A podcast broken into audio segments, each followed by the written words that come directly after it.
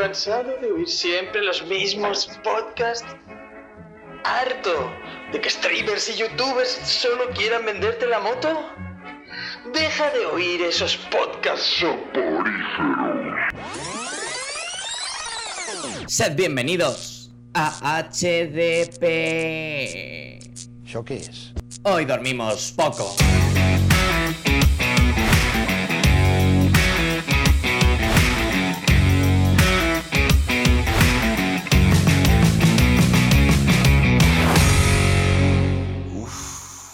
Creo que tengo una pulsión.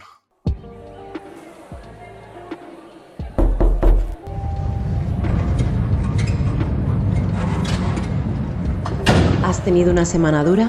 No te preocupes, relájate, ponte cómodo y bienvenido a nuestro Neon Club.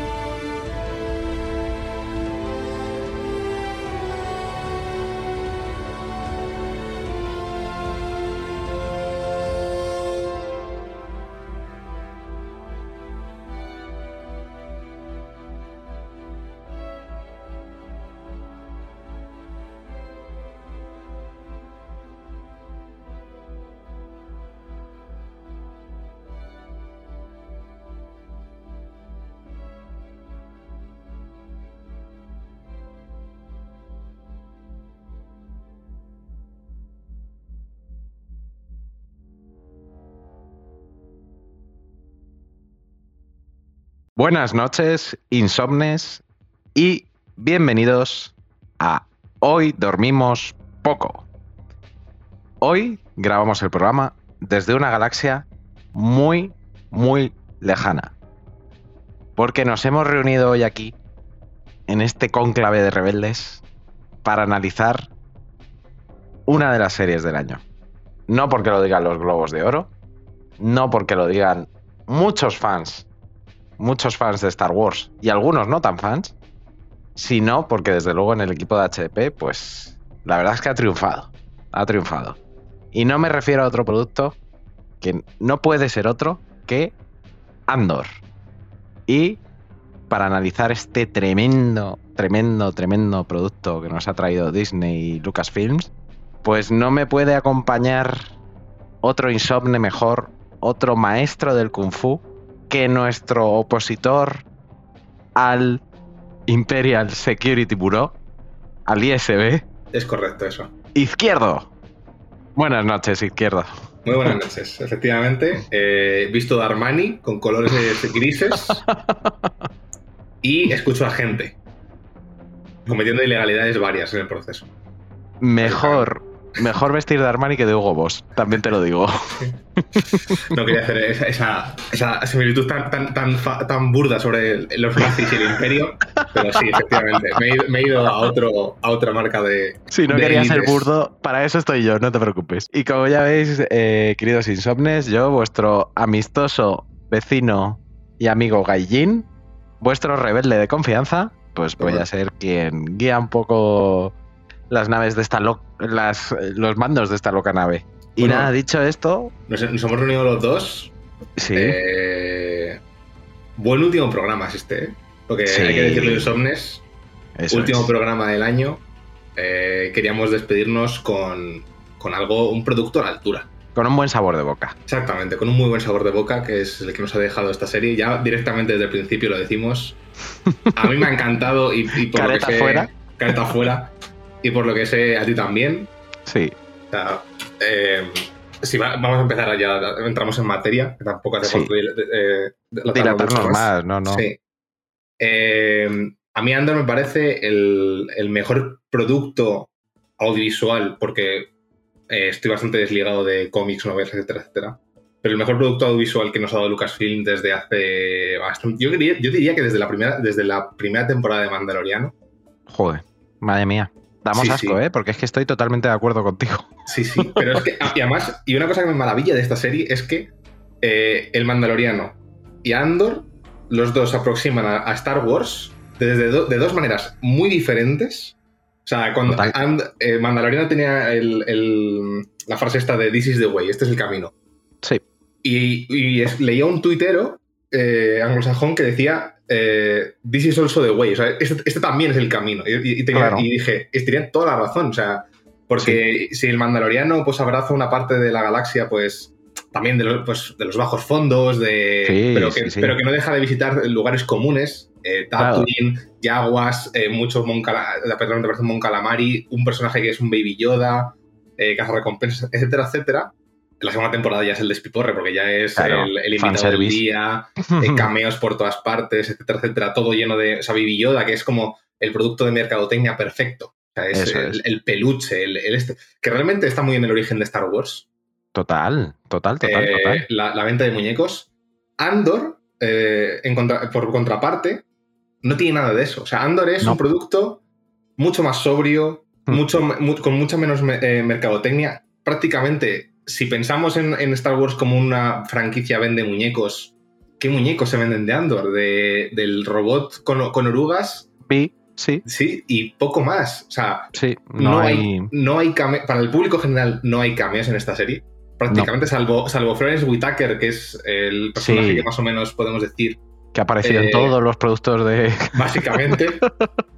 pero los, los cameos que hay realmente no son no son, porque hay un par, hay un par de cambios más, pero son de, los de mínimos. Los, de los mini, o sea, de los que somos muy, muy fans de Star Wars, de, que nos vemos muchos productos y que tenemos muy, muy en todo el rato muy, muy mm, en mente la continuidad del, canon de Star Wars, pues son aparecen personajes que sí nos suenan y que sí que hmm. sabemos quiénes son y que sabemos ubicarlos perfectamente. Pero para el público general, salvo Andor, que quien haya visto Rogue One le sonará, quien no, tampoco demasiado. Tampoco, efectivamente. Eh, es, es, una serie bastante refrescante en el sentido de que todo lo que hay es nuevo. Lo que también lo que este, esto que se dice, este mantra que se dice muchas veces de que Star Wars es una galaxia muy, muy lejana y es una galaxia muy, muy pequeña. Muy, muy pequeña. Eh, porque prácticamente todo el mundo se cruza con todo el mundo. Aquí la gente. Todos son familia. Todos son familia. Aquí estos cambios que salen y, cameos que podrían salir y han decidido no usarlos, yo creo que se lo están reservando para la segunda temporada, eh, son lógicos. Tiene sentido que esa persona esté ahí en ese momento eh, eh, y que aparezca en la serie. Hmm. Es una serie que en ese sentido me parece muy poco Star Wars para lo que estábamos acostumbrados. totalmente. Pero, es ejemplar. Pero, exactamente. O sea, me parece un, ejercicio muy, muy, muy, muy bueno. O sea, una cosa más hmm que alejándose mucho de cómo han sido las líneas de los restos de productos de Star Wars, sí que sigue siendo Star Wars, o sea, sigue siendo la lucha del, de la alianza rebelde de los pocos contra los poderosos, eh, sigue estando ahí. Y que me gusta mucho. Y otra cosa, no aparece ni una. La única referencia a la fuerza que hay es el cristal Kyber. Ya sí. Eso es lo otro que tenía. Y mira cómo lo utilizan. Y mira cómo lo utilizan, fíjate. Pero es otra cosa que, o sea, Star Wars, la, franquicia de los monjes espaciales con espada láser, nada. No hay ni una sola referencia. O sea, son todo. No. No, no, no. Pero porque es lo que decías, fíjate, el Mandaloriano tiene un acercamiento que está en el origen y en la base de Star Wars, está en, Lucas, en Josh Lucas, que es de western y, De película de y de eh, película de samuráis. Efectivamente. Tiene esas dos cosas que son propias de Star Wars. Pero Andor y Rock One tienen la guerra. La guerra de verdad. Lo sucio de la guerra. Porque esto se llamaba Star Wars. Sí. Y no era ni de vender muñecos, ni de. O sea, era esto. Esto es una guerra. Y en una guerra hay de todo. Hay espías, hay contraespionaje, hay inteligencia, hay suciedad, hay traiciones, hay gente que tiene que pagar a todos esos que están luchando contra el imperio. Y todo eso lo vamos a ver aquí. Y, eso también es básico para Star Wars. O sea, de hecho es que una de las frases más míticas era la de ¿cuántos espías no sé qué han muerto para conseguir los planos de la estrella de la muerte? Muchos espías votan, han muerto para conseguir estos, planos, y con la segunda. Eso es, pues aquí lo tenemos, joder. Que esas frases no caigan en vacío. Aquí nos van a contar pasito a pasito cómo fue el nacimiento y la construcción de la rebelión. Sí. Y en ese sentido es, es fantástica. Y, bueno, ya nos hemos quitado las, caretas, claramente. Decir que esto efectivamente surge de Rock One, película. el, germen. Eso es, película de 2016, que bueno, eh, en realidad fue un pelotazo impresionante. Eh, hoy he estado viendo un poco números, recaudó cerca de mil millones, o sea que cifras alucinantes. Para los problemas que tuvo, ¿eh? Fíjate, los, problemas que tuvo de producción, que prácticamente todo el, todo el último tercio de la película fue, fue re-rodado. Eso es. Yo me acuerdo del trailer de escenas que salen en el tráiler. Que en la versión final no salieron. tú decías, esta gente aquí no está. Esta, Gente no, este, esta imagen no ha salido. Porque fíjate que el final de Rock One era crudo, pero por lo visto lo que tenían grabado era muchísimo más crudo. O sea que, que mm. fíjate. Y nada, la verdad es que la peli fue, fue un éxito, pero para mucha gente, incluso mucho fan de Star Wars, no era Star Wars. No la consideraba Star Wars. Y bueno, había siempre cierta polémica alrededor de, la película. Y en esa película, el coprotagonista, coprotagonista no es otro que Andor. Este Andor, que es un espía de, de la rebelión, que acompaña a la protagonista de la película y la apoya y ayuda en todo momento, y que en ciertos momentos prácticamente no sabemos nada de él, pero sí que nos deja caer cosillas. Mm. Como que su cuenta está muy en rojo, que ha hecho cosas terribles en nombre de la rebelión y demás. Y en 2018, los estudios eh, Disney Lucasfilms anuncian que van a hacer una serie de Andor. Eh, la recepción no fue muy positiva. En un primer momento. Fue fría. Sí, en el primer momento. O sea, de, Rogue One, o sea, de, la, del grupo de, renegados que se juntan en Rogue One alrededor de la protagonista, probablemente Andor era, diciéndolo con, mucho tacto, el, menos, con el que tenía menos personalidad. Sí.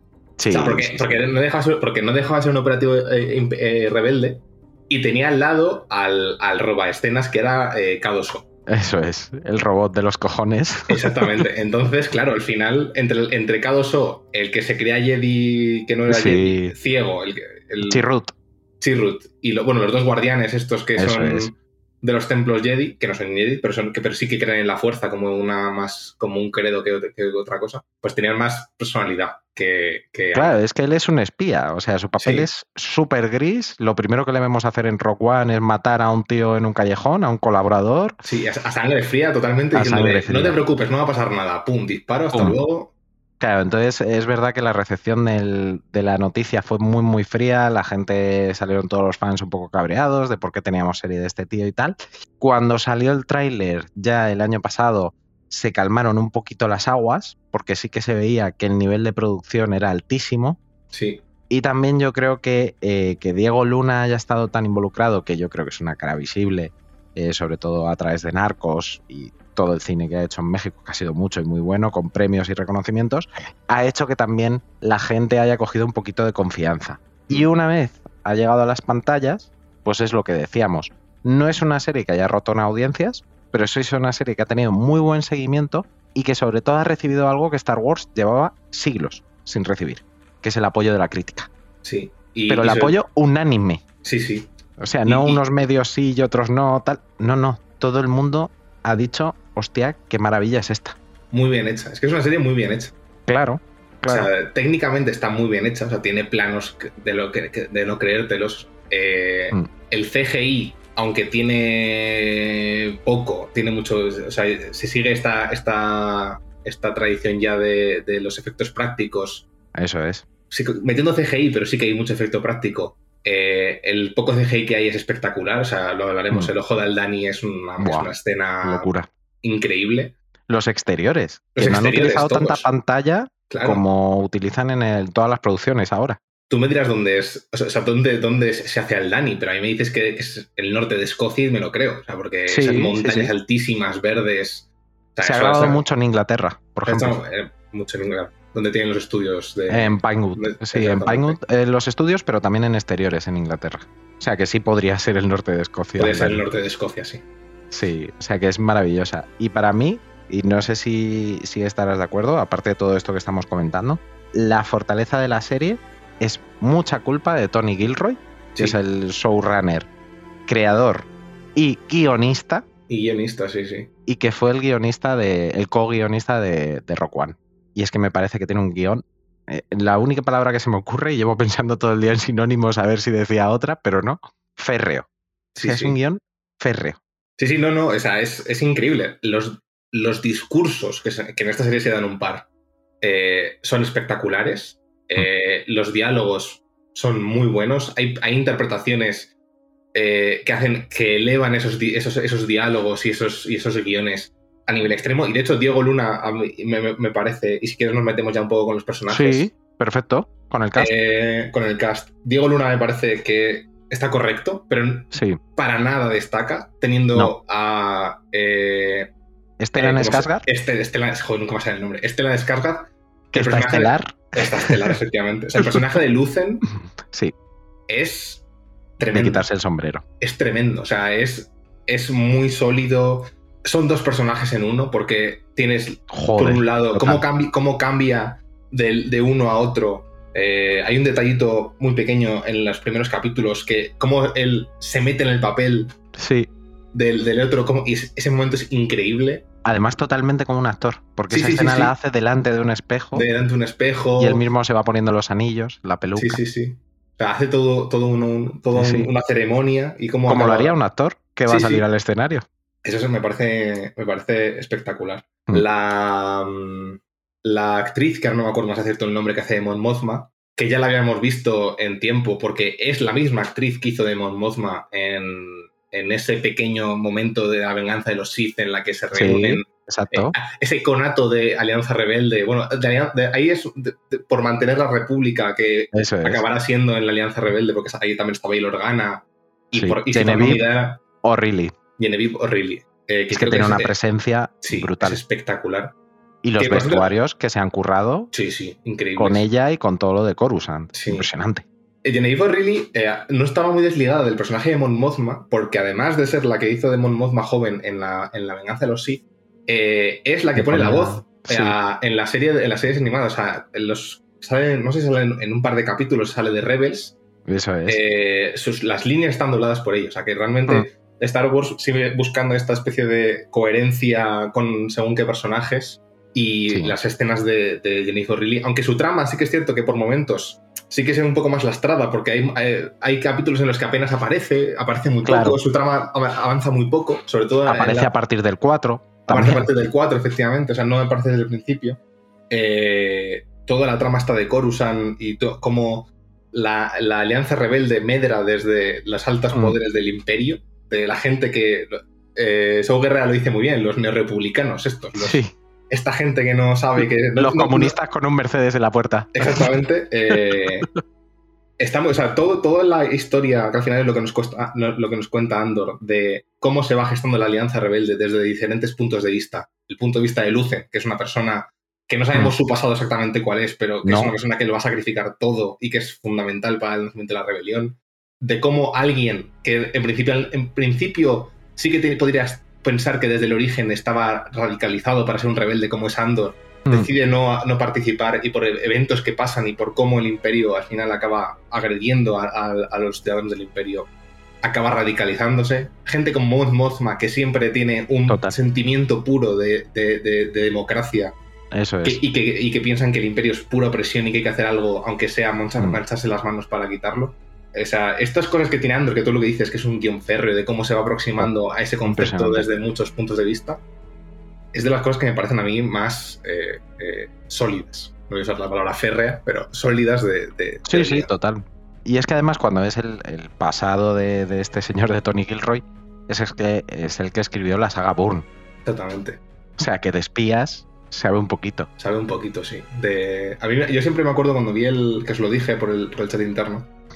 Cuando vi el primer tráiler, este que dices que apaciguó un poco los ánimos porque ya se vio exactamente cómo iba a ser la técnica, a mí me recordaba mucho a eh, productos que yo he visto de, pues, eh, de la saga Tom Clancy. Tom Clancy, que es el, el escritor de la Guerra Fría, por antonomasia, eh, la caza, del la, caza del octubre, rojo, toda la serie de Jack, todas las series de Jack Ryan que tiene como mm. tropecientas adaptaciones. Eh, pues me, daba mucho eso, esa sensación. O sea, yo veía la serie y digo, pues estoy algo ante un producto que podría haber sido perfectamente guionizado por Tom Clancy. Y, Totalmente. Y, efectivamente. efectivamente. Mm, tiene sentido, tiene sentido. Y luego, por destacar a alguien más del cast, Adria Arjona como Vix, Exactamente. la exnovieta de, de Andor y que yo creo que tiene momentos potentes que luego repasaremos también. Y por mi parte, dos féminas más que me han enamorado en pantalla, cada una por sus cositas. Denis Gog como Dedra Miro.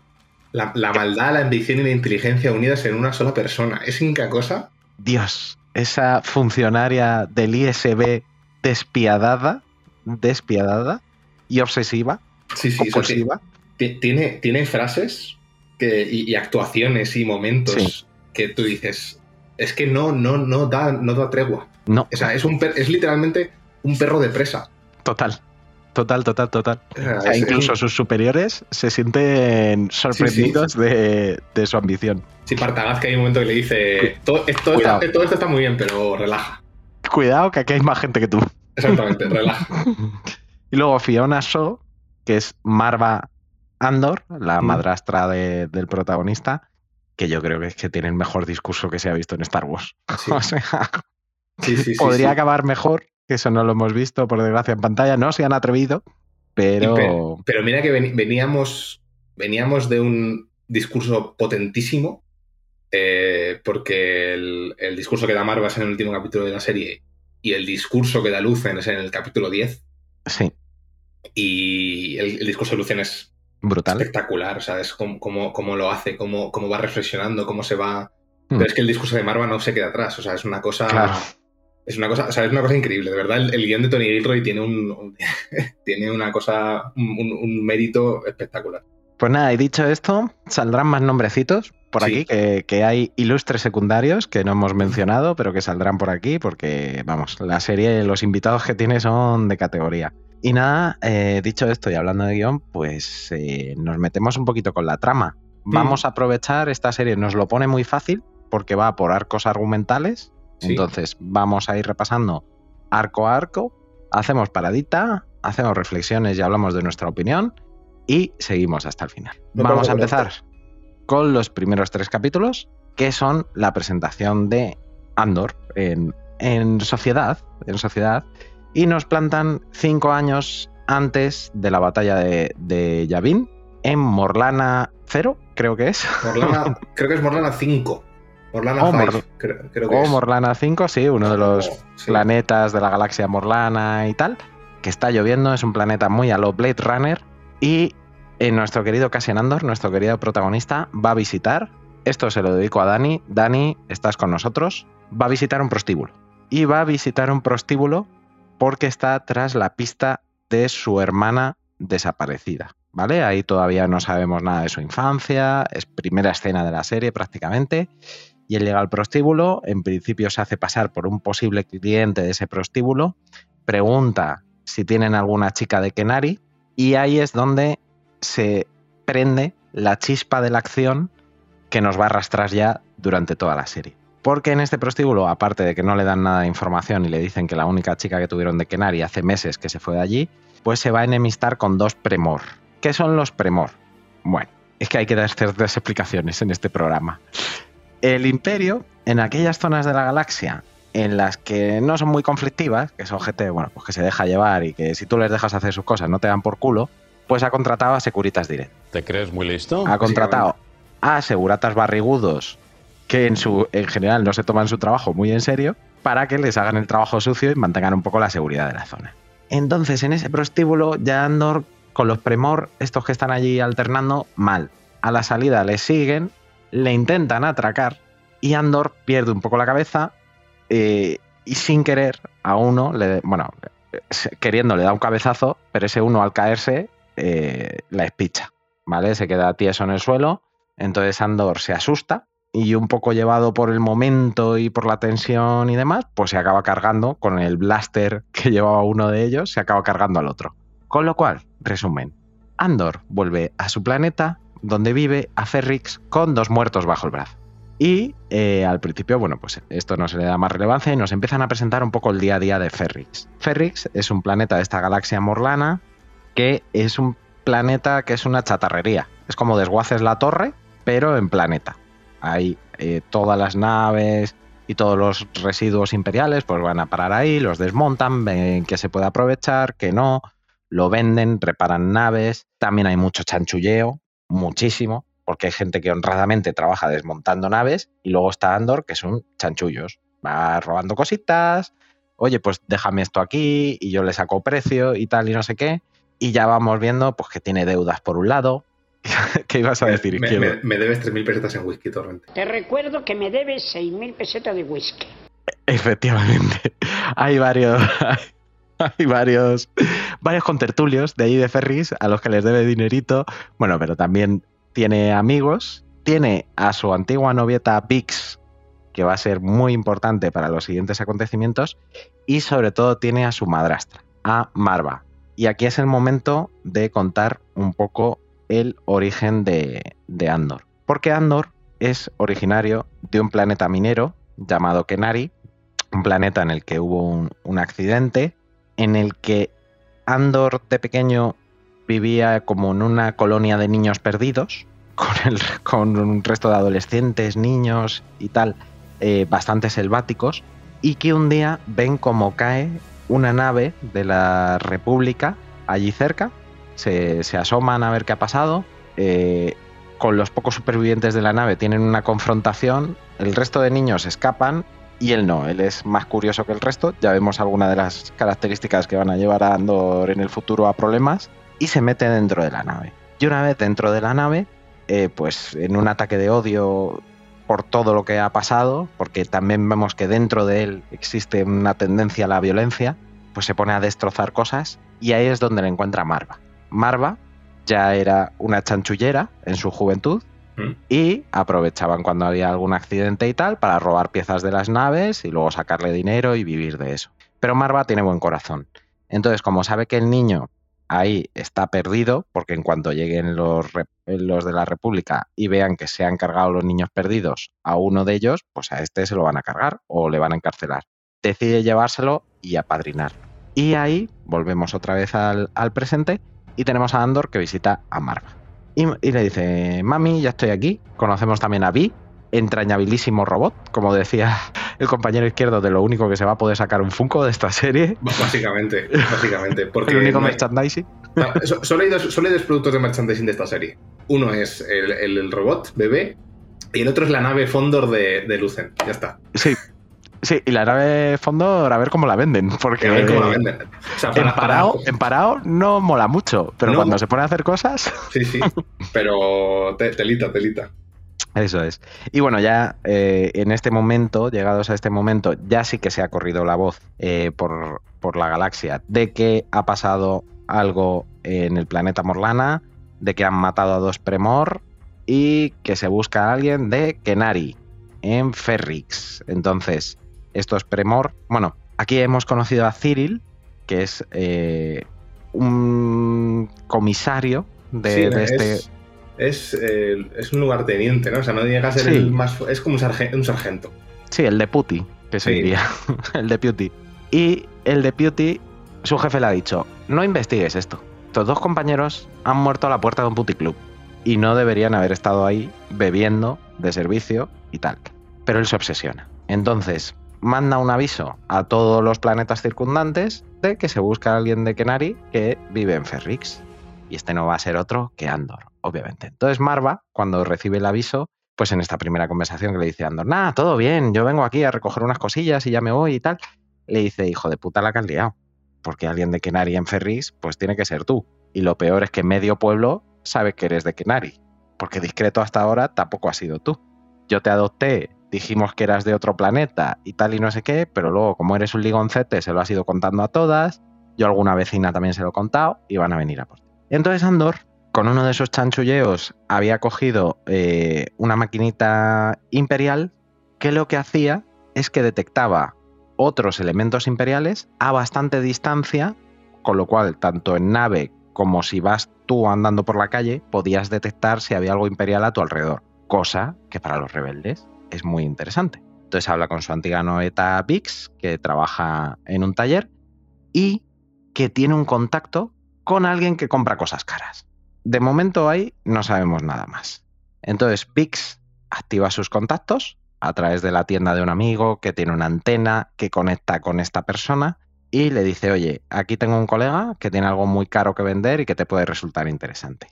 ¿Y quién está al otro lado de la antena? Luz Enrael. Luz Enrael es esa persona poderosa que supuestamente pues se dedica a comprar cosas que, que pueden ser interesantes. Entonces el plan de Andor es vender este producto y con el dinero, bueno, pues dejarle un poquito a su madre y irse de allí y escapar antes de que vengan a por él todos estos premor y demás. Mientras Cyril ya ha conseguido eh, montar un equipo de asalto con el, el sargento Gordinflas, que la verdad es que es graciosísima la relación que tienen esos dos durante estos primeros capítulos de la serie. Sí, sí, son, el, agua y el aceite, es una cosa... Efectivamente. La sobriedad de Cyril, que es la cosa más sosa del universo, y la pasión descerebrada del Gordín Flash. Cuando, Cyril da, el discurso, esos ainas que da, y el otro, se, el otro se pone y dice, buen discurso, empieza a aplaudir. Y, los otros están, y los otros mirando en plan de, madre de Dios. Sí, me recordó mucho a, Monty Python a lo de Pijus Magnificus, porque el resto de soldados están riendo, intentando taparse la boca para que no se les vea. Bastante ridículo. Y nada, eso, porque Binks tiene un novio que se llama Tim y que es un poco celosín. Entonces Tim, cuando ha visto a Bix con Andor, pues se ha chivado. Se ha chivado. Les ha dicho que es Andor el, el, que están buscando y que está y que está ahí en Ferrix y que vayan a por él. Entonces, por un lado, tenemos a Luz Enrael llegando al planeta, a Ferrix, supuestamente para comprarle a Andor este material imperial. Y por otro lado, tenemos al equipo de asalto de Cyril, que va a detener a Andor por haber matado a estos dos Premor. Estas tramas, obviamente, se van a cruzar en un almacén en el que Luz Enrael le confiesa a Andor la pieza imperial, me parece muy bien, pero a quien vengo es a por ti. Y le demuestra que sabe un montón de cosas de su vida.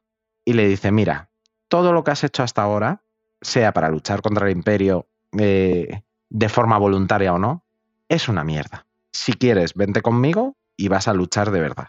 Y te quiero a ti, porque personas como tú sois difíciles de encontrar. Tú eres la verdadera mercancía de valor a por la que vengo. Mientras vemos que Cyril y el sargento Gordinflas montan eh, un asalto de discapacitados, podríamos decir, a la nave donde está teniendo lugar el trato y Andor y Luz Enrael consiguen escapar y ya vemos otra característica de Ferrix, que como pueblo podríamos decir industrial, es que se apoyan mucho unos a otros. Se apoyan mucho unos a otros, entonces hay como un movimiento ciudadano para avisar de que esos premor están ahí y de que la van a liar sobre todo porque han ido primero a la casa de Marva y la han tratado mal. Bueno, que es un pueblo que se apoya y se quiere mucho. Y entonces... Que, da, mucho miedo, ¿eh? lo, de, los... Imagínate estar en un sitio y que mm. toda la gente se esconde y empieza a sonar como un sonido así constante que no para. De cacharreo. de cacharreo. Mm.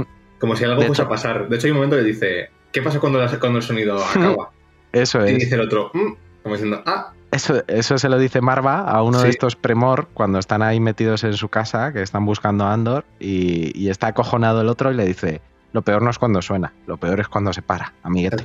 Y nada, pues eh, al final Lucen Rael y Andor consiguen escapar en la nave de Lucen, pero no sin tener bajas, porque Binks, que cuando se entera que su noviete Tim ha traicionado a Andor, va corriendo a avisarle, pues la detienen parte de los Premor y Tim, intentando salvarla a él, a ella, pues se lleva un blasterazo en, medio del pecho. La paro con el pecho.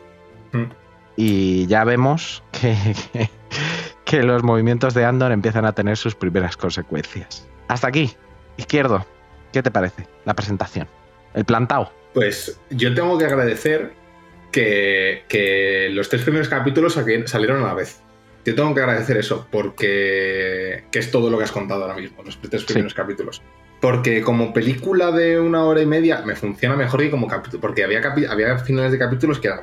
Vale. De hecho, esto ocurre mm. en los dos primeros arcos. Hay finales de, capítulos que tienen cliffhangers muy tontos o muy raros. En plan de. O sea, hay un capítulo en el que literalmente le dicen a Andor: Esto mañana te lo tienes aprendido. Y ya, ya está el capítulo. O sea, tiene cosas como muy, muy raras.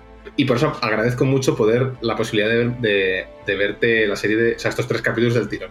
Eh, totalmente de acuerdo en esa parte contigo, porque a mí me parece que si hubieran salido uno a uno, a la gente le hubiera costado muchísimo más engancharse. Porque es eso, no tiene cliffhanger, no tiene no hay una trama apasionante en los primeros momentos, es una presentación, es un plantado como tal. Sí, es una trama continua que no, que no para. Eh, sobre estos primeros capítulos, eh, a mí me hace mucha gracia que ya empezamos a ver, como he dicho, no hay cameos de Star Wars, de personajes de Star Wars, pero sí hay cameos de cosas de Star Wars. Si empezamos a ver elementos, luego será exponencial porque hay, en concreto un espacio en la, en la, serie que es eso es el, disfrute de, los huevos de Pascua. Por ejemplo, ya en la chatarrería que hay en Ferrix vemos una Laí. Mm. Eh, no sé, eh, el imperio no sale en estos primeros capítulos. Nada. El único, El único, lo único que sale del imperio es el símbolo imperial en el, en el aparato que roba, que roba, que roba Andor, que tiene un sello imperial. Eh, estos primeros capítulos no se ven como Star Wars, porque no hay nada, no hay casi nada referencial. O sea, no, hay nada que te pueda hacer referencia a Star Wars. Los villanos no son el Imperio, no son Stormtroopers. Son unos tíos que van con uniformes azules y naranjas que se llama Premor, que es una subcontrata del Imperio. Te dicen, bueno, es una subcontrata del Imperio, tal. Bueno, sí. Son los seguratas del metro. Son sí, o sea, aquí no se nos ha presentado aún ni la trama de Mon Mothma. No. Ni la trama del, del, buro de, del Buro de Seguridad Imperial. No solo es Andor, un planeta que yo agradezco por fin que no es un desierto, es un, es un, desguace, imperial en el que lo que están desguazando son cruceros de asalto de la, de la República, son, son clase Venator, que están, que estas cosas gigantes que están lanzando pues son las aletas de los, de los cruceros que veíamos en la venganza de los Sith. Y es literalmente pues un pueblo de obreros que, Eso es. que, es una cosa que me gusta mucho, que Ferrix se desarrolla mucho la historia de, Ferrix, de, o de esa, ciudad de Ferrix, esa, comunidad, se desarrolla mucho. Lo de, luego veremos lo de los ladrillos, el metal, todo, todo ese tipo de, elementos. Tiene muchísima personalidad. Tiene muchísima personalidad, efectivamente. Mm. Luego, eh, lo, he mirado, es Morlana 1, el primer Ah, Morlana 1. Es Morlana 1. Es que me parece que hay siete Morlanas. Sí, sí, algo así. Una barbaridad. Eh, pues Morlana 1, lo que tú has dicho, es Blade Runner total. Es una cosa que tampoco habíamos mucho. Ah, habíamos visto un poco de Blade Runner en los bajos fondos de Coruscant, en las precuelas, pero tampoco habíamos visto un planeta que fuese así con la lluvia, los neones, los prostíbulos, tampoco, no, lo habíamos visto. Tan bajo fondo. Tan bajo fondo, o sea, que lo, que digo, o sea, los tres primeros capítulos no, te dan una sensación de que sea, de que sea Star Wars. Pero sin embargo, eh, si los ves del tirón, los si te los tomas como. Yo me lo tomé como una película de, de hora y. Porque al final los capítulos duran. es raro el capítulo de Andor que dure más de 50 minutos. sí, de estos tres primeros, sobre todo. Sí, o sea, la mayoría duran 40 y muchos, algo así. Mm. Es una película de. Total. Entonces, te lo tomas como una película, sí que entra mucho mejor. Lo que tú dices, eh, capítulo a capítulo, este, este primer arco habría sido bastante más. Uf, habría sido mucho más duro. Y a mucha gente se le hizo duro, fíjate, que, yo lo he escuchado tanto de compañeros de otros podcasts y demás, como de aficionados simplemente que decían, joder, menudo peñazo Andor, ¿no? Y yo decía, vete los tres, tío. No, no me digas esto con media hora del primero. O sea, sigue. Y si sigues, es eso. Luego la, luego la sensación es mucho mejor porque es que es una historia compleja. Entonces necesita tomarse su tiempo para plantar las bases. Y con lo que yo me quedo efectivamente, lo decía en el resumen y lo has dicho tú ahora, es con la personalidad de Ferrix. Porque Ferrix va a ser tan importante a lo largo de la serie que es muy importante ver esas pequeñas dinámicas del día a día. Cómo les despiertan con el martillo, con los martillos y el, y el yunque de Beskar todas las mañanas, cómo todos los obreros dejan sus guantes cuando acaba la jornada, esa personalidad de pueblo obrero unido que decíamos antes, de si le pasa algo al vecino yo te aviso y todos los vecinos nos avisamos entre nosotros. Y eso también lo que decías tiene mucho sentido, porque están no en, en el borde exterior de la galaxia, que eso ya es caos y descontrol, pero sí que están como en la zona menos importante. Entonces, hay el imperio o la opresión del imperio, que luego esto también va a volver a salir, no es tan notoria. O sea, ellos no, no sienten la bota del imperio en el cuello, no, porque ellos, su, su, su, manera de enfrentarse al imperio o de, ver al imperio es, no es ni siquiera el imperio. Son estos, son estos premor, estos, son estos premor que ni siquiera es el imperio. O sea, quizá a veces ven un oficial imperial que pasa por ahí o lo que sea. Hmm. Pero no es, ellos no ven al imperio. Ellos no ven la, a, la bota, no, no, ven destructores imperiales eh, flotando sobre su planeta todos los días. Y eso que debería ser un lugar relativamente, porque es una chatarrería de desguace con material, con material eh, bélico importante, o sea, debería tener. Pues no, el imperio es como Sí, no, están no está. tal, están trabajando, desguazan, funcionan bien, tal, pues ya está. Pues claro, porque hay como un pacto tácito. ¿No? De, vosotros a mí no me empujáis mucho y yo hago lo que me pedís y ya está. Sí, nada, esto, o sea, este primer arco de, como introducción eh, hmm. me parece que sienta bien las bases, sobre todo el personaje de Lucen y Andor, para los que no recordaban Rogue One o no vieron Rogue One, pues te vuelve a, te reconstruye el personaje eh, para que lo conectes con los que lo vimos, pues lo conectemos con la película y los que no, pues que se, que se directamente se, metan con la serie y, pues que sea un personaje completo, que no sea como ya nos han contado cosas de Ando, pues ala, tenéis que verlo, ¿no? Pues, para que se puedan también subir al tren. Y, por mí continuamos, porque lo interesante viene a partir de ahora, así que... Vamos para bingo, porque sí que es verdad que, ahora hemos tenido sobre todo la trama de Andor y conocer a este Cyril, que además es un gilipollas, o sea que, hemos estado muy focalizados en un personaje y a partir de aquí es donde va a haber multitrama y vamos a tener varios personajes protagonistas, de tal manera que en algunos capítulos Andor sale menos que algunos de los demás. Sí. Y es que, eh, bueno, pues eh, Luz Rael se lleva la nave a Cassian y le cuenta, le dice lo mismo que le había dicho en el almacén, se lo abunda un poco, de tú te crees que has hecho algo contra el imperio porque has robado y tal y no sé qué, pero quieres que les hagamos daño de verdad. Y Cassian le dice, pues no, me la sopla, a mí me paras en el primer planeta tranquilo y me dejas ya. Y dice, venga, como veo que por, por, temas más motivacionales no, no lo consigo, te voy a pagar para que me hagas un trabajo, te voy a dar 200.000 créditos si haces esto. Dice, y en concepto, para que confíes en mí de que si el trabajo sale bien, te voy a pagar, te voy a dar ya este cristal Kyburn que llevo yo aquí echado al cuello, como si fuera uno de los collares que nos compraban de pequeños en verano, en los sitios de playa, de conchita. Que vale 50.000 para que lo lleves tú con tus huevos morenos y si en algún momento falla algo, pues te lo has quedado para ti para siempre. dice Andor, pues mira, no, no me convence mucho, pero bueno, venga, eh, compro. Y le llevo al planeta Aldani. Este planeta Aldani eh, tiene una base imperial que se dedica a sus mierdas y una población de tipo rural, ganadero, eh, que les tienen oprimidos pero sin saberlo, porque les dan bebidas alcohólicas, podríamos decir. En fin, esto recuerda mucho a las reservas indias en Estados Unidos. Y mientras, pues están explotando los recursos del, planeta. Y el plan que tiene Lucenrael junto con un grupo de rebeldes, que vamos a conocer ahora, es robar las nóminas de todos los de ese planeta que suman, me parece que eran 800 millones de créditos o algo así, una barbaridad. 800.000 créditos. 800. Que es una locura. Que es una puta locura, efectivamente. Entonces ese es el plan. Y para este plan, pues tenemos al grupo de rebeldes que podríamos eh, llamar The, Expendables. Porque... Sí. sí porque son, son, unos cuantos matados, la verdad. Sí, sí, sí, porque está Bell, que sí que nos va a acompañar el resto de la serie, y, que es la. Bueno, que es la líder de este grupo de rebeldes. Luego está el ladronzuelo, el jovencito motivado que cree en la rebelión, el eh, soldadito y un infiltrado que es imperial, pero que se ha cansado y que está hasta los huevos del imperio y que es el traidor que les va a dar acceso a la base imperial. Entonces a Andor le dejamos ahí, conociendo al resto de amiguitos rebeldes que ya desde el primer momento le odian, porque no le conocen de nada, porque es el último que ha llegado al plan, no confían en él, y Andor tampoco es que sea bueno socializando. Tiene otras virtudes, pero socializar no es la suya. Mientras, Luz Enrael, como decíamos antes, como adelantábamos antes, vuelve a Coruscant. Y Luz Enrael nos demuestra su otra cara. Porque si hasta ahora habíamos visto un espía frío, inteligente, mm, sin escrúpulos ningunos, ahora vamos a conocer a un vendedor exótico de antigüedades que es bastante excéntrico. Lleva una peluca, lleva ropa así muy llamativa, muchos anillos y además hace unos movimientos de manos como muy, muy fantasiosos. Sí, es, un personaje, o sea, pasa de ser una persona seria, rígida. Claro, claro, eh, sobria. Muy sobria, a de repente ser una persona pues muy excéntrica. Eso es. Ah, bueno, las cosas, así se mueve así como con mucha, mucha floritura, tal.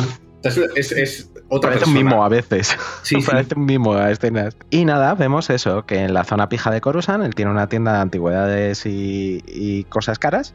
Y ahí nos introducen, gracias a esta tienda, a otro gran personaje de la serie que comentaba Izquierdo, que es Mon Mothma, la senadora Mon Mothma, que ya la vemos que, bueno, pues con el Senado ahora con la llegada del Imperio, pues su puesto como senadora como que no pinta mucho, porque ella habla y no la escuchan, y luego a nivel familiar también está un poco tristona, porque es coreliana, los corelianos son una raza... No, no, no, no, no.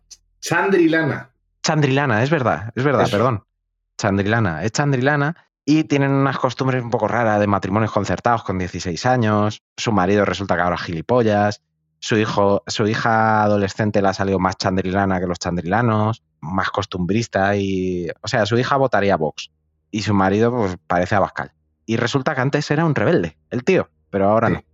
Ahora es un poco abascalero. Entonces esta tristona no está de acuerdo, es una profunda amante de la democracia y, esa, y eso es lo que la ha llevado a contactar con Luz Enrael y ella es una de las muchas personas que seguramente haya, pero una de las principales personas que va financiando con sus fondos personales a la rebelión. Entonces ahí tenemos un primer contacto, la conocemos y ya empezamos a saber un poco de, su tristeza. Y por otra parte, otra gran mujer va a aparecer en este capítulo, que no es otra que la implacable, el perro de presa de Dramiro, en el ISB. ¿Qué, qué es esto? Pues el Buró de Inteligencia de Seguridad del Imperio.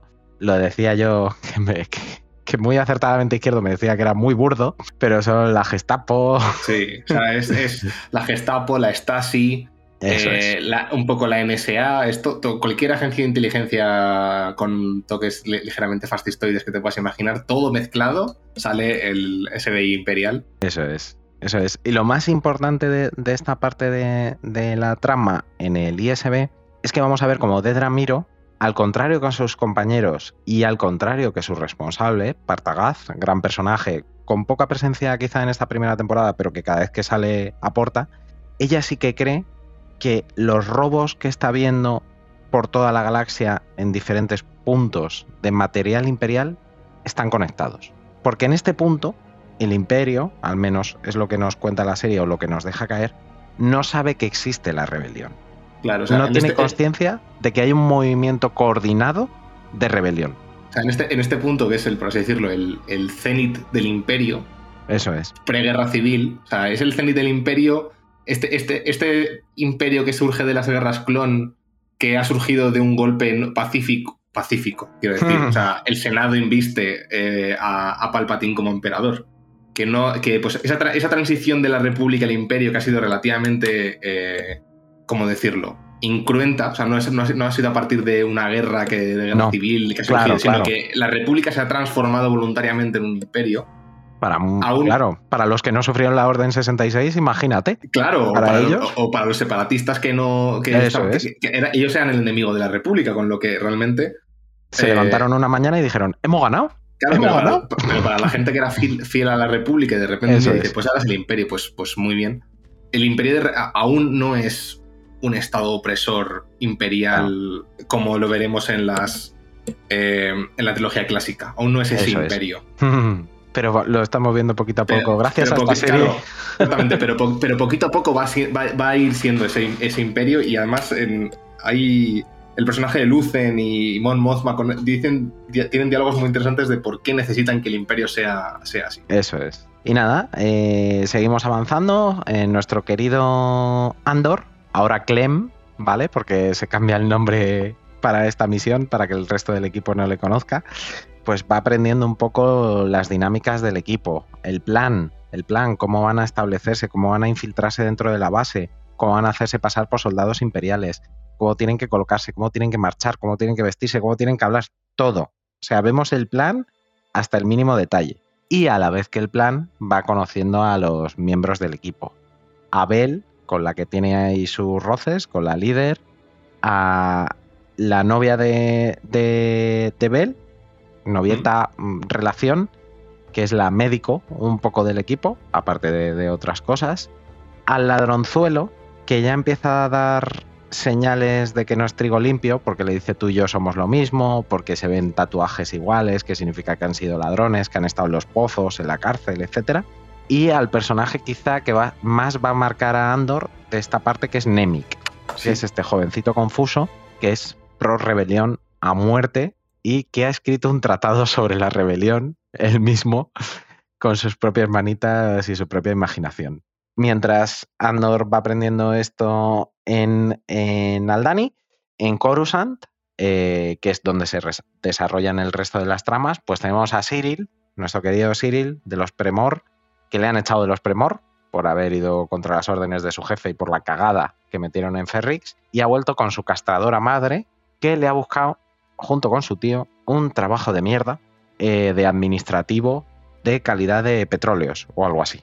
Sí, de, la unidad de, estándar imperial. Eso es. O sea, lo más. Para que, todo, para que en todo el imperio haya las mismas unidades de, kilos. Que un kilo en Coruscant sea lo mismo que un kilo en Corelia. Y en Alderaan y en Tatooine. Sí, me puedo imaginar pocas cosas menos aburridas. Mientras, eh, Mon seguimos viendo eh, esa trama familiar que, tiene en casa y eh, cómo sigue, empieza a preocuparse por un tema de fondos que ha sacado para la rebelión. Y en el ISB de Dramiro, pues está peleando con sus responsables porque ella no es la responsable de la zona de Ferrix, pero está metiéndose de lleno en lo que pasó allí. Volvemos. Siguiente capítulo y último de este arco aquí cumbiote, porque pasa todo. Sí, básicamente. que es que eh, Andor y el resto del grupo rebelde consiguen con éxito infiltrarse en la base, aprovechando un evento, un evento no sé si decir cósmico, que hay en ese planeta en esos momentos. Sí, una especie de cometa Halley que ocurre cada... Eso es, pero mucho más espectacular. claro, es como... mil veces más espectacular. O sea, es una mezcla entre un cometa y unas Perseidas, pero a lo loco. O, sea, es una lluvia de estrellas brutal. Perseidas por un millón. eso es, eso es a lo loco. Y que además este, este elemento pues corta las comunicaciones con el exterior de este planeta tiene una serie y, también despista un poco al personal imperial porque los moradores, los habitantes de este planeta, les rinden respeto. Es como una celebración especial para ellos y tal. Entonces, aprovechando toda esta distracción, se consiguen infiltrar en la, en la base imperial, consiguen secuestrar al jefazo de la base imperial y le llevan a donde están las nóminas. ¿Qué pasa? Pues que esta, eh, esta película es realista esta serie es realista y tal como veíamos en Rock One, aunque un plan salga bien, no sale del todo bien y hay bajas y hay sacrificios. ¿Y aquí qué tenemos? Pues que la mitad del equipo muere a blasterazos en la propia base imperial, peleándose con los soldados imperiales, que en esta serie sí que aciertan cuando disparan. Sí, es verdad, en esta serie los... Y ojo, son es que yo, aquí he visto el problema. El problema, estos tíos no son, no son Stone Troopers, no son tropas de no. imperiales. No, no, no. Soldados del ejército, o sea, del ejército imperial, que es otra cosa diferente. Que es, eh, los matados que vimos en Han Solo, en la película de Solo ahí llenos de barro. Eso es el ejército imperial. Pues estos son los del ejército imperial. Eso es, y, aciertan. Y estos aciertan. es que lo de no llevar casco yo creo que ayuda. Sí. lo de no llevar casco se está viendo, ¿eh? Que ayuda. Entonces, bueno, la mitad del equipo, entre otros el traidor que les ayudó a infiltrarse en la base y el que les ayudó con la parte más soldadesca del plan, pues mueren directamente allí. Eh, Bell consigue escapar con el jovencito confuso pro rebelde, el ladrón y Andor, pero su novia se queda allí abandonada en el planeta y no, la vamos a volver a ver de momento. Pero ¿qué pasa? Que en el vuelo, cuando cogen la velocidad de luz, que además el, el piloto es Andor, pues pasa algo que, es la física pura, que es que si no estás amarrado cuando una nave coge la velocidad de la luz, pues eh, las fuerzas que van en contra tiran de ti, y en este caso al jovencito confuso le dan una hostia cojonuda, y encima se le caen un montón de. Un, es que no sé cómo decirlo, un palé de créditos encima. Sí, es un, que pesará... un, palé galáctico de créditos eh, imperiales, pues le aplasta pues, lo que viene a ser todo, todo la columna. Sí. Eso es la columna, el tórax, o sea, le deja desgraciadito al pobre mío. Entonces Andor y Bell, en un acto de humanidad, deciden parar en un planeta a ver si hay algún médico y puede ayudarle y puede salvarle la vida. Y, mientras lo consiguen, que llevan al chaval a que le salve la vida al médico, pues el ladronzuelo le vuelve a decir a Andor, Andor, tú y yo somos iguales. Podemos ayudar a la rebelión con estos créditos que hemos robado, o podemos irnos tú y yo repartirnoslo y pasarnos una vida de puta madre y que el imperio nos da igual. Y aquí volvemos a ver al Andor que vimos en Rock One. Porque le mira le dice, no somos lo mismo, y le mete un blasterazo en la cara. Sí, sí. Sin, sin, dudarlo, además, ¿eh? Efectivamente. Luego a visitar. Bueno, luego Bell sale y dice: ¿Qué coño ha pasado? Y dice: Este, que nos ha intentado robar. Bell no le cree y encima el jovencito confuso ha muerto. Entonces Andor ya decide que no tiene que, nada que hacer allí. Coge su parte de la pasta y se pira. Y Bell, bueno, pues avisa a Lucenrael que todo ha salido bien. Para gran alegría de Lucenrael, que por primera vez le vemos expresar un sentimiento de alegría abiertamente. Mientras tanto, seguimos. Bueno, en realidad no, este capítulo es entero en, en Aldani. Sí. Así que aquí nos quedaríamos. Aquí nos quedaríamos, sí. O sea, la, última escena es Lucenrael, pues se entera de, de, este y, básicamente tiene cara de que esto ha comenzado. Sí. Eh, todo, el, todo, el, todo el capítulo de Aldani a mí me gusta porque una de las cosas que tú has dicho antes, de que la guerra es cruda y la guerra es, hmm. es, es, es, jodida. Una de las cosas de la guerra es que la guerra está llena de nombres anónimos. Eso es, joder, totalmente. Y, los nombres anónimos mueren y, sufren y tienen miedo y dudan. Y por ejemplo, el personaje de Bell, que luego se nos revela, bueno, lo decimos ya, eh, Bell es la, es la prima de, de Mon Mothma. De, Mon Mothma. O sea, ella también ella es, del, un miembro de la nobleza charlesiana. Duda. O sea, ella es la líder del, grupo de asalto y duda. Y, se la, y la ves dudando y la ves temblando y la dice, y le ves que dices, joder. Andor, que parece que ha pasado por más situaciones como esta y que es más, más pues, frío. Está, más hecho a esto ya, exactamente actúa de manera más fría. También le ves en momentos que está asustado. Sí, y, la gente tiene, y la gente tiene reacciones muy humanas. O sea, los, los, grandes nombres de los caballeros Jedi que no imperturbablemente luchaban contra, contra lo que fuese, aquí no, aquí son gente normal y corriente. Y sufre y muere. Y, y, muere de maneras absurdas, porque el que es Stormtrooper, que es el, uno, de los, uno, de los, estos, tú piensas que va a salir para hacer algo, no sé qué, y sale diciendo voy a, coger una mejor posición, o voy a cubrir a alguien, y le disparan y muere. Y muere ahí. Efectivamente. El teniente intentando que los, que los imperiales, porque claro, él sigue siendo un teniente, claro, hay un momento de confusión de decir, ¿esta gente quién es? Este, este, teniente que es mi superior me está diciendo que no está pasando, aquí no está pasando nada, que me vaya, yo creo que está pasando algo, y hay un momento ahí como tal, empieza el tiroteo eh, y el teniente muere el, primero, o sea, prácticamente. Sí, sí, sí. Eh, y luego hay una figura de rebelde que yo creo que no es muy común en Star Wars, porque en Star sí que hemos visto los rebeldes, pues los líderes, los grandes mm. líderes, los soldados. Pero eh, yo creo que no, habíamos visto nunca el rebelde ideólogo. Que Eso es. Que ese es. O sea, Nemik es literalmente Karl Marx eso es, escribiendo su manifiesto. O sea, escribe un manifiesto de, lo que significa ser, ser rebelde, de lo que significa el imperio, la opresión del imperio. Y ese rebelde ideólogo, que es más una visión romántica de lo que es un rebelde, que es, la, libertad, la libertad es el estado natural, la opresión es el estado, es, lo artificial, ellos tienen que trabajar para, para la presión, porque si, no lo hicieran se verían las, las grietas y la libertad al final acaba saliendo. O sea, todo eso que al final es Andor, lo ve y le dice. esto me, pilla a kilómetros luz. Déjate de mierdas.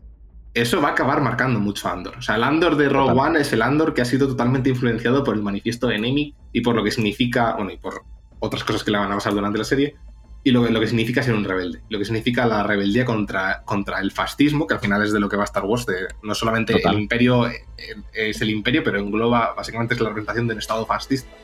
Eh, y eso me parece muy interesante, o sea, que, que, Tony Gilroy nos haya puesto perlitas de, pues eso, los diferentes puntos de vista de lo que significa ser la alianza rebelde, formar la alianza, los, los combates internos, la ideología rebelde. ¿Qué, es la, ¿Qué significa ser un rebelde? Eso me parece muy, muy interesante. Y ya, y una cosita muy, muy tonta, ya, ya te dejo. Eh, Star Wars, se, ve, una de las cosas eh, que Star Wars se venía siempre eh, caracterizando es porque las armas de Star Wars son armas reales a las que las habían tuneado tanto que no parecían armas reales. En el, en el, en el Dani eh, tenemos las armas imperiales de toda la vida del señor, modificadas más o menos, y gente con, con AK-47. Sí, gente de Afganistán que va con su AK-47. Al parecer, el, el estocaje de AK-47 de la Unión Soviética fue tan amplio que llegó, que viajó en el tiempo una galaxia muy, lejana y me lo creo. Y, y, las AK-47 funcionan. Y además son compatibles con armamento de láser. O sea, de plasma. Por supuesto. O sea, que es una cosa. O sea, literalmente es AK-47 que le han hecho la modificación mínima. Y con, lo, fácil que era ponerle un cargador recto. No, no. El cargador curvo era AK-47, el POM, todo. El arma más vendida de la historia. No es, por nada. Es, increíble. Sí. Pero sí, sí, o sea, el, o sea, este tipo de detallitos me hacen, me hacen mucha gracia y tenía que, tenía que comentarlo. Claro, pero por, qué es eso? Porque es una visión mucho más realista de una galaxia muy lejana. Y es, y es todo lo que dices. Vemos la sangre, vemos el sudor, vemos los nombres anónimos. Algo que me gustó mucho y comenté un, un día contigo por, nuestro Telegram interno del programa. Los TIE Fighters. Ah, sí, sí. Que da, miedo. Claro, porque cuando siempre los hemos visto en la galaxia, que si pium pium pium pium con, los ala X y tal, y no sé qué, y persiguiendo a Luke y persiguiendo a. Los pilotos, de, cuando los, los, pilotos de ala X mofándose de los pilotos de TIE Fighter porque no tienen ni escudo ni motor de, hipersalto y es como. A ver, es lo más, peligroso, o sea, lo más peligroso que puede haber en, en un. el peor sitio donde puedes estar en una combate estelar es montar un TIE Fighter, porque no tienes ningún tipo de protección contra nada. Claro, pero ahora los ves como una simple personita que está andando por el, por el campirri y le pasan por encima y, es, y cómo los empiezan a oír desde mucho antes. E-, ese sonido, ¿eh? Sí, sí, y, aterroriza, claro, aterroriza. el, sonido como arma psicológica, que es un poco como la campana de Jericó de los, de los Stuka alemanes en la Segunda Guerra mm. Mundial cuando hacían los picados. Pues aquí es lo mismo, aquí es recordemos a esta gente que el imperio sigue existiendo. ¿Y cómo hace eso? Pues todos los días, o cada dos días, o cada tres días, pasa un vuelo rasante de un, de un TIE Fighter. Y tú, de repente, estás en tus cosas y de repente empiezas a escuchar. Y, ves, y de repente ves el TIE Fighter hace un rasante. Y ya, ya, sabes que no tienes libertad. Y ya sabes que, ya sabes que de repente que tú puedes estar a tus cosas, que tranquilamente, que puede que no veas el imperio durante meses, pero que de repente aparece un TIE Fighter y contra eso estás completamente indefenso. Pues eso, eso es lo que me, gusta de este segundo. de este segundo arco. Cómo va ampliándonos. Porque es eso, es como un manual de la rebelión. ¿Qué se necesita en la rebelión? Dinero. Pues, y, gente, dinero. Y, gente dispuesta a sacrificarse. Mon Mothma. ¿Qué se necesita en la rebelión? Ideas. Para eso tenemos a Nemik. ¿Qué se necesita en la rebelión? Gente que lo organice todo y le dé igual todo. Para eso tenemos a Luz Enrael. ¿Qué necesita el imperio? Este buró de seguridad, que además hay frases hay magníficas, como comentábamos al principio, la de eh, Partagaz, este personaje que decíamos que es el jefazo del buró, que dice, señores, ¿para qué estamos aquí? Y contesta de Dramiro, para ofrecer seguridad. Mentira, seguridad no existe. Si quieres seguridad, cógete a unos soldados y mételos en tu casa. La seguridad es irreal. Lo que somos es sanidad. Somos un seguro de vida. Vemos un virus, vamos a por él, nos lo cargamos. Ya está. No somos seguridad, somos esto. Y es que me encanta, me encanta porque son todas esas pequeñas cosas o cómo el imperio trata a estos habitantes del planeta Aldani, que es como mm. tratan cualquier potencia que ha colonizado mm. a un pueblo menos avanzado, a través de, sí, venga, te respetamos, que sí, que sí, que no, no te preocupes, de forma condescendiente, en plan, mira, que, te dejamos celebrar lo del ojo mágico, este de los cojones. Y a la vez te están robando todos los recursos y ellos mismos, hay una conversación entre los comandantes del imperio que dicen, pero esto cuando acabemos, este planeta se va a la mierda. Dice, ya, pero bueno, nosotros habremos sacado aquí lo que queríamos. A mí que el planeta se hunda. Hay un, momento, hay un momento muy gracioso con lo de. Porque los, los lugareños tienen el rito este del ojo. Y desde que el imperio está allí, pues tienen, pues con el imperio, el gobernador imperial del lugar, pues va con el jefe tribal, eh, hacen unos obsequios, tal, no sé qué. Y, el, y eh, ocurre lo típico de que los nativos están hablando en su idioma y tú escuchas lo que dice el jefe imperial y el jefe imperial dice, estos paletos esta mierda, esta mierda que me ha dado está apestando. Y ves, y ves al, chamán, al, líder tribal, que está hablando y habla con sus estos, y tú dices, tiene que estar diciendo exactamente lo mismo. Exactamente lo mismo. Estos hijos de puta que no saben nada. Estos son normales el día, el día que podamos, eh, ya, veréis. Y de hecho, hay un momento en el Dani eh, que ahí empieza a, escenas muy picadas. El tiroteo, empieza, la, empieza las persigas estas, estas cósmicas gigantescas y nos ponen escenas de la fiesta que están teniendo los lugareños con los imperiales. Yo te juro que había un momento que decía, sin que nadie sepa nada, al final lo que va a levantar todo, o sea, lo que va a hacer que todo el mundo esté, es que los lugareños se van a, van a estar hasta la punta de los cojones y se van a levantar contra los imperiales. Los imperiales van a decir, ¿qué mierda está pasando? Va de repente la base va a entrar en alarma y todo el mundo va, y, los, y los rebeldes dentro van a decir, ¿qué mierda está pasando? Que también ha sido Hubiera sido buenísimo, ¿eh? Hubiera sido buenísimo. Porque hay momentos, como que los, los sí, mucha, tensión. como, Que, como que están hablando mucho entre ellos, como diciendo, vamos, estamos mm. esperando a un momento, vamos a esperar a que estén embobados viendo el ojo para atacar. O sea, hay un momento que yo te juro que no sabía lo que iba a pasar pero porque está, muy, bien construida, eso es, está muy bien construida la escena para que estés tenso. O sea, si dura 15 minutos, están los 15 minutos con el culo que no te entra ni el pelo una gamba. Sí, sí, sí. diciendo, Dios mío, ¿qué está pasando aquí? Esta es, genial, es genial. O sea, yo creo que aquí es el punto en el que los que no se habían enganchado dijeron, hostia. Sí, sí, Estamos hablando de palabras mayores, ¿eh? Así que nada, izquierdo, avanzamos, continuamos. Que ahora nos vamos a un paraíso, ¿no? Sí, nos vamos a. Nos vamos de vacaciones. como, era, el, del quinto elemento, el paraíso Flockstone de. Eso es, con el multipase. Con el multipase. Bueno, pues vamos al, siguiente arco. Este capítulo no es exactamente de un arco, eh, se podría casi considerar que es un capítulo de, transición y es un capítulo sobre todo de consecuencias. O sea, nos sitúa eh, lo de Aldani, que parecería que no ha sido. Pues ha sido un, gran robo, ¿no? un gran robo al imperio ha tenido consecuencias de verdad. O sea, sí que ha tenido consecuencias. El, el Buró de Seguridad Imperial eh, de repente dicen esto que ha ocurrido no había ocurrido nunca. O sea, nadie, nadie había osado jamás a plantarle de cara al imperio de esta manera, porque al final no consiguen robar los 800.000 créditos, pero roban una cantidad ingente de créditos. O sea, mm. no es. Eh, aparece un cameo de estos que yo decía al principio mm. del programa, que si no eres muy seguidor de Star Wars, no sabes quién es esta persona, pero bueno, tú lo ves y dices, vale, esto es un mandamás. Este mandamás es Wolf Yularen, que eh, es uno de estos personajes con cara y nombre y sin diálogos del episodio 4, que salía en la mesa de, de Moffs de La Estrella de la Muerte. Pues ese, el señor mayor con el pelo blanco que sale con uniforme blanco, ese señor, si veis esa escena, es Wolf Yularen, que es el mismo que aparece en esta escena dando el speech al Buro Imperial, y es el mismo que salía como almirante en eh, la serie de Clone Wars con Anakin Skywalker. Eso es. Es el mismo personaje pues que ha ido amederado dentro del ejército imperial, o sea, del, ejército republicano, luego fue el buró y luego pues... Claro, porque ya le veíamos que era bastante hijo de putilla en Clongos. Entonces, eh, pues nada, Wolf Yularen está hablando literalmente diciendo que eh, él ha hablado con el emperador, que lo que ha pasado, lo, que ha, lo que ha ocurrido no puede ocurrir más, o sea, es intolerable, y eh, aplica curiosamente, y lo dice, dice, el, Senado Imperial va a aplicar unas enmiendas, o sea, no es el emperador que diga, vamos a, va a pasar esto, es que el emperador dice, va a ocurrir esto, vamos a pasarlo al Senado, el Senado lo vota. O sea, que fíjate, aquí el imperio aún funciona. Sí. Con, eh, haciendo con apariencia de democracia. Con apariencia de democracia. Pues enmiendas de endurecimiento de todas las penas, de todos los mm. castigos. Cualquier, dice, cualquier actividad delictiva que remotamente pueda eh, ser una insurrección contra el imperio será, verá agravada su pena, o sea, cualquier cosa. Eh, el imperio pues se ha, reaccionado de una manera muy virulenta contra lo que es Aldani. Eh, en esta reunión está de Ramiro y Ramiro mira con cara de. Luego veremos que no está muy de acuerdo con, esta decisión porque dice: estamos jugando, estamos haciendo el juego a los, rebeldes. A los rebeldes. Y de hecho, esto mismo tiene una discusión eh, Mon Mothma, con Luza, que va a ver a Lucen y le dice: Tú has sido, tú has, sido el del Dani, ¿no? O sea, tú has hecho el, esto del Dani. Y, el mueve mucho las manos hasta ponerse de espaldas. Y dice, efectivamente. Eh, y nos da un speech que es bastante lógico. Dice, el imperio llevaba asfixiándonos muy lentamente desde que se alzó. Y para cuando nos queramos dar cuenta no tendremos aire y estaremos muertos. Necesitamos que el imperio agarre, que nos mm. agarre, que de repente la gente se dé cuenta de que ha habido un cambio brusco.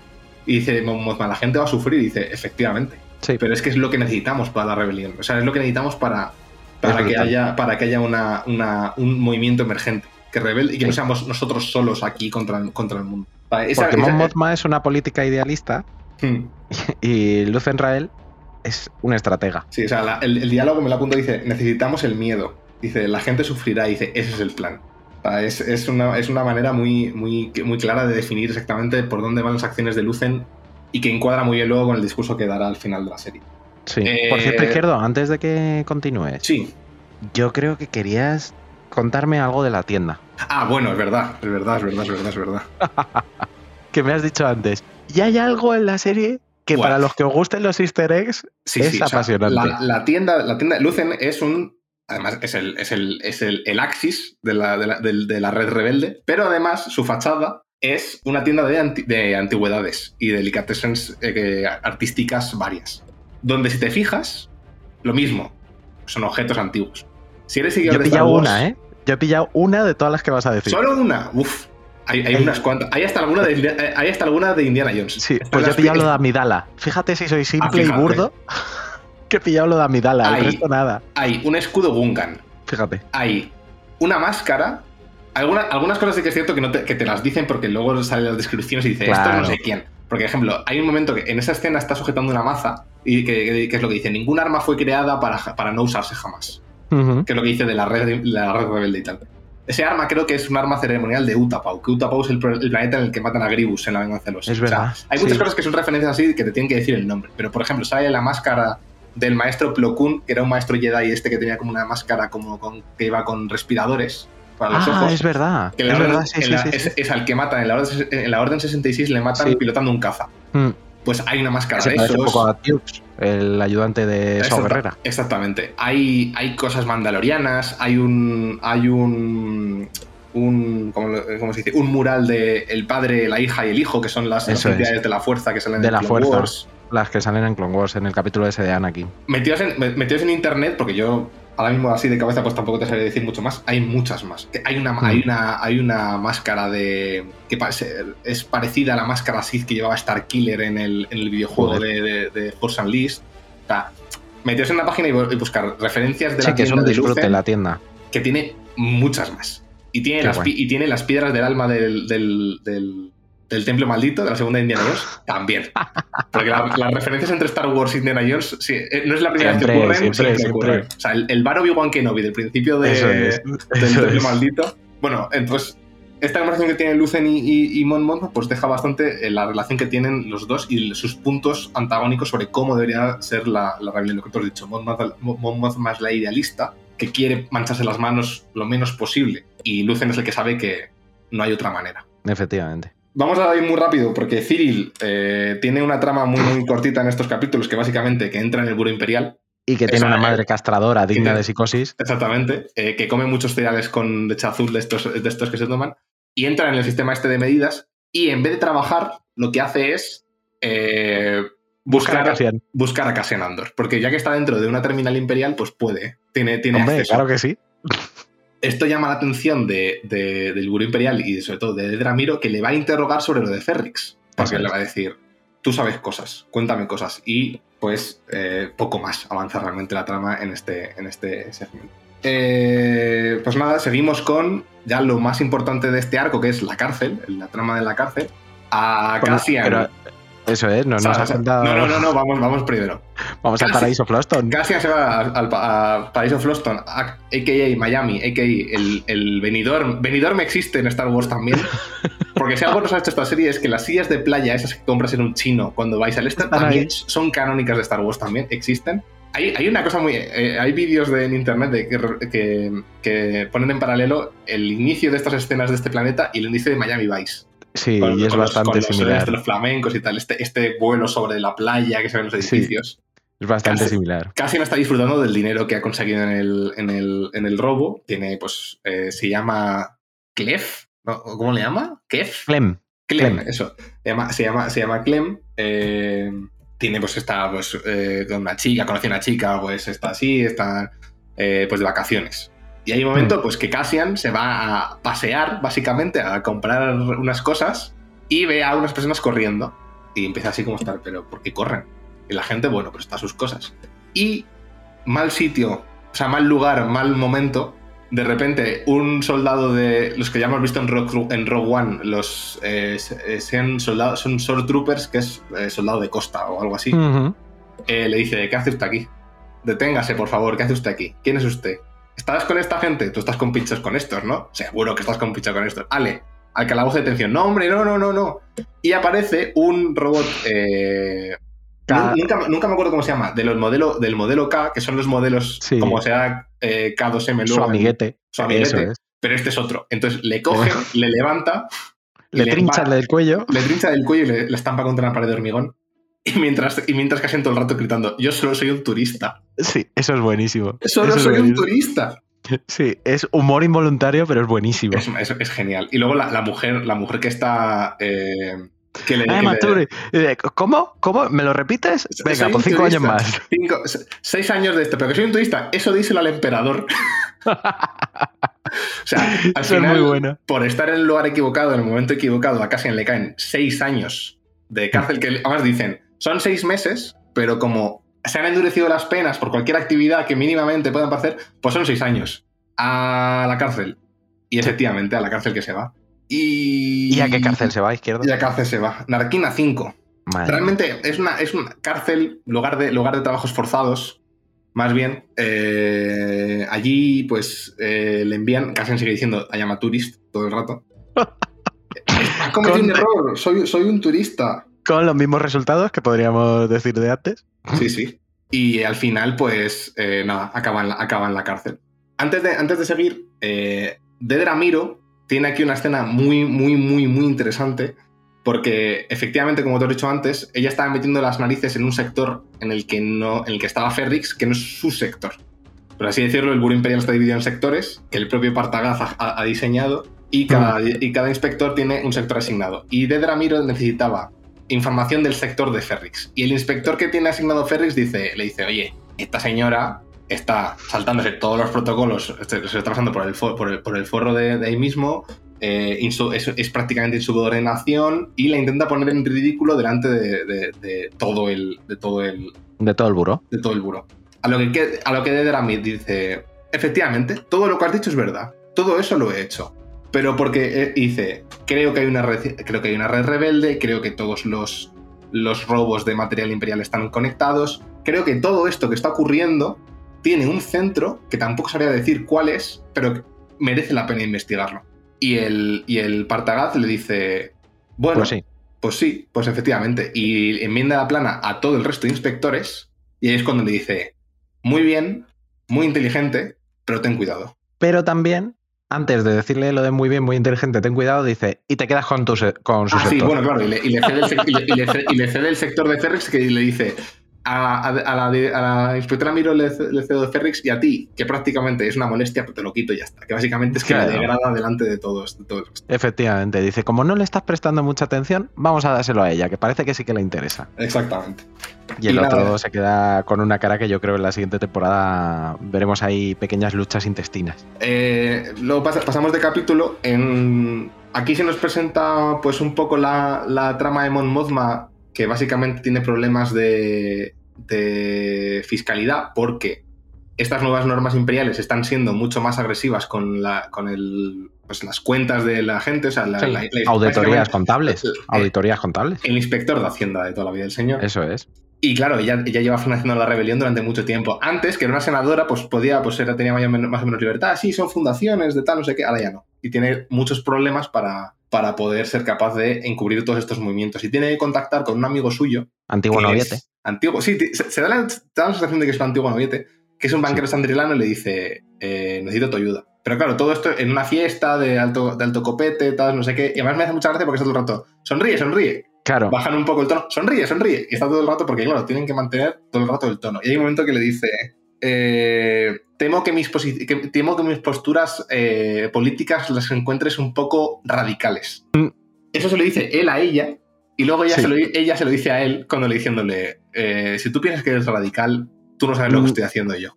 Pero bueno, el, personaje este, el banquero chandrelano, se muestra como, Colma se muestra como un aliado de Mon me le dice, yo te voy a ayudar, no te preocupes. ¿Cómo la ayuda? Bueno, de una manera un poco, un poco, porque dice, es complicado encontrar porque una de las maneras de encubrir que has quitado 400.000 créditos es meter 400.000 créditos. Y dice, yo no tengo tanto dinero. Y dice, pues yo conozco a gente que sí. Y gente que hace muy pocas preguntas además. Y le presenta a un también cendrilano, también banquero, extorsionador, mafioso. Usurero. Usurero, sí. Eh, que lo que quiere básicamente es eh, meter en el poder y nada mejor que un matrimonio político. Uf, durísimo eso. Y ahí, dice, ahí es cuando se queda eh, Mon Mothma pues un poco chafada. Y realmente no ocurre mucho más en esta, en esta, en esta parte de la. en su trama, en, estos capítulos, así que ya la, ya la dejamos aparcada para Sí, la dejamos cerrada. Pero es durísima esa conversación porque es el usurero diciendo, no, no, para ti no hay intereses. Y ella insistiendo, no, por favor, yo pago lo que sea necesario. Repiten como esta conversación y estas mismas frases eh, con diferentes conformaciones durante cinco o seis veces que incluso se te hace incómodo ver la escena, hasta que le dice que no, para ti no los hay. Dice, lo que sí te voy a decir es que tengo un hijo de esta edad. Sí. y dices, y ya cuando le ves la jugada que quiere hacer, dices, madre mía. Dice, claro, con razón a todos les daba miedo contactar con este tío. Claro. Porque la sociedad de la sociedad. Sí. Y nada, bueno, pasamos a, a Ferrix. Andor ya no está en Ferrix.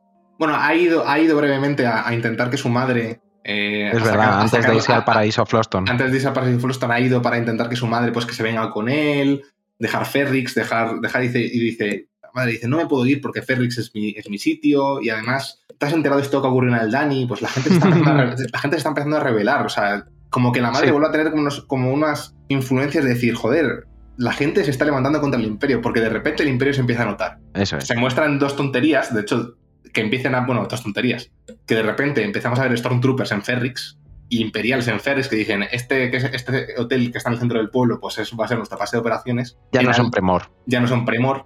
De hecho, a Premor la desbandan en un momento y dicen, sois unos inútiles, a partir de ahora todo esto es el imperio. Em, de repente nos ponen un breve imagen de Aldani. Tú habías dicho que habían dejado a, la chica, a la rebelde morena en, en Aldani detrás, porque bueno, era parte del plan y más o menos vemos un, destructor imperial sobrevolando al Dani. ya, de, repente empezamos a ver el imperio que ya conocemos. esa, potencia militar que ya de repente empieza a hacerse notar en, el, sitio. Ya aparece la bota. Exactamente. Y el imperio, pues en, Ferrix lo que empieza a hacer es averiguaciones, porque dicen, hmm. aquí ocurre un accidente, qué mierda está pasando aquí. Claro, ya está de Dramiro al poder, como hemos dicho antes. Empiezan a investigar. Vix, que está muy preocupada por Andor, dice, le dice al chatarrero, déjame usar la radio que tengo que contactar con mi contacto. Buah. Intenta contactar, intenta contactar, intenta contactar, no puede. ¿Por qué no puede? Porque Lucen, y sobre todo, una de las personas que no hemos hablado de él, que es Cleia, que no Leia, Cleia, que yo he visto muchos, muchos estos. Esta es, esta es, es Leia, es Leia. No es Leia. Joder, macho, no. Leia, Leia no ¿Qué puto sentido tiene? Pero bueno. Bueno, eh, dice que deciden cortar. Porque una de las partes importantes de la red rebelde que tiene Lucen es que nadie sabe quién es Lucen. Eso es. Andor sabe es la araña en el centro de la telaraña. Exactamente. Andor sabe quién es Lucen y de hecho va a encargar a Bell y a la chica morena que hmm. vayan a por Andor para eliminar cualquier cabo suelto que haya. Y me acuerdo, me hace mucha gracia porque muchas veces decimos que Lucen es, extremo y luego va a decir que no tengo ningún remordimiento. Que Leia es mucho más extrema porque le dice, le hay un momento que le dice, te estás volviendo blando. Ahora, eres, tú el que no está pensando racionalmente y soy yo la que dice, esto se acaba aquí. Bueno, el caso es que el Imperio intercepta... Por lo cual, el Imperio está en Ferrix, pero también están los rebeldes infiltrados. Exactamente. Porque la novia de, de Bell, que creo que se llama Cleta o algo así, eh, abre un pequeño negocio local, una cafetería allí en Ferrix. Cinta se llama. Cinta. Cinta. Eso, eso. La apuntada. Y, y Bell va haciendo visitas al planeta cuando puede. Sí, porque van a vigilar a Marva, que es la madre de, la madre de Andor, porque es el único contacto que tienen con Andor, realmente. De momento. Eh, bueno, el imperio eso, empieza a investigar, empieza a investigar y descubren la radio que tenía el, chatarrero. Al chatarrero le, capturan, le torturan y no dice mucho, pero lo poco que dice es que eh, Vix estaba un poco metida en el ajo y acaban, el capítulo acaba que también capturan a Vix y pues la meten en el... Bueno, vemos al chatarrero que le han dejado hecho unos zorros y a la pobre Vix pues probablemente le, tenga un futuro igual de funesto. Eh, vamos ya a la cárcel, Narquina. Narquina 5. Una cárcel, lo hemos dicho, una zona de trabajos forzados. Llegan, eh, Andor le enseñan todo cómo funciona. Andor vemos que es un tío listo, se está fijando en absolutamente todo lo que puede. Le ves que está todo el rato mirando cuántos guardias hay, cómo son los turnos, cómo se hacen las rotaciones. Y cómo se entiende lo del suelo. Cómo se entiende lo del suelo, etc. Y le presentan a eh, eh, Kino, Kino Loy. Kino, Kino. Sí, Kino Loy Kinoloy, que es el personaje que interpreta Andy Serkis, que es un... Ni más ni menos que el grandioso Andy Serkis.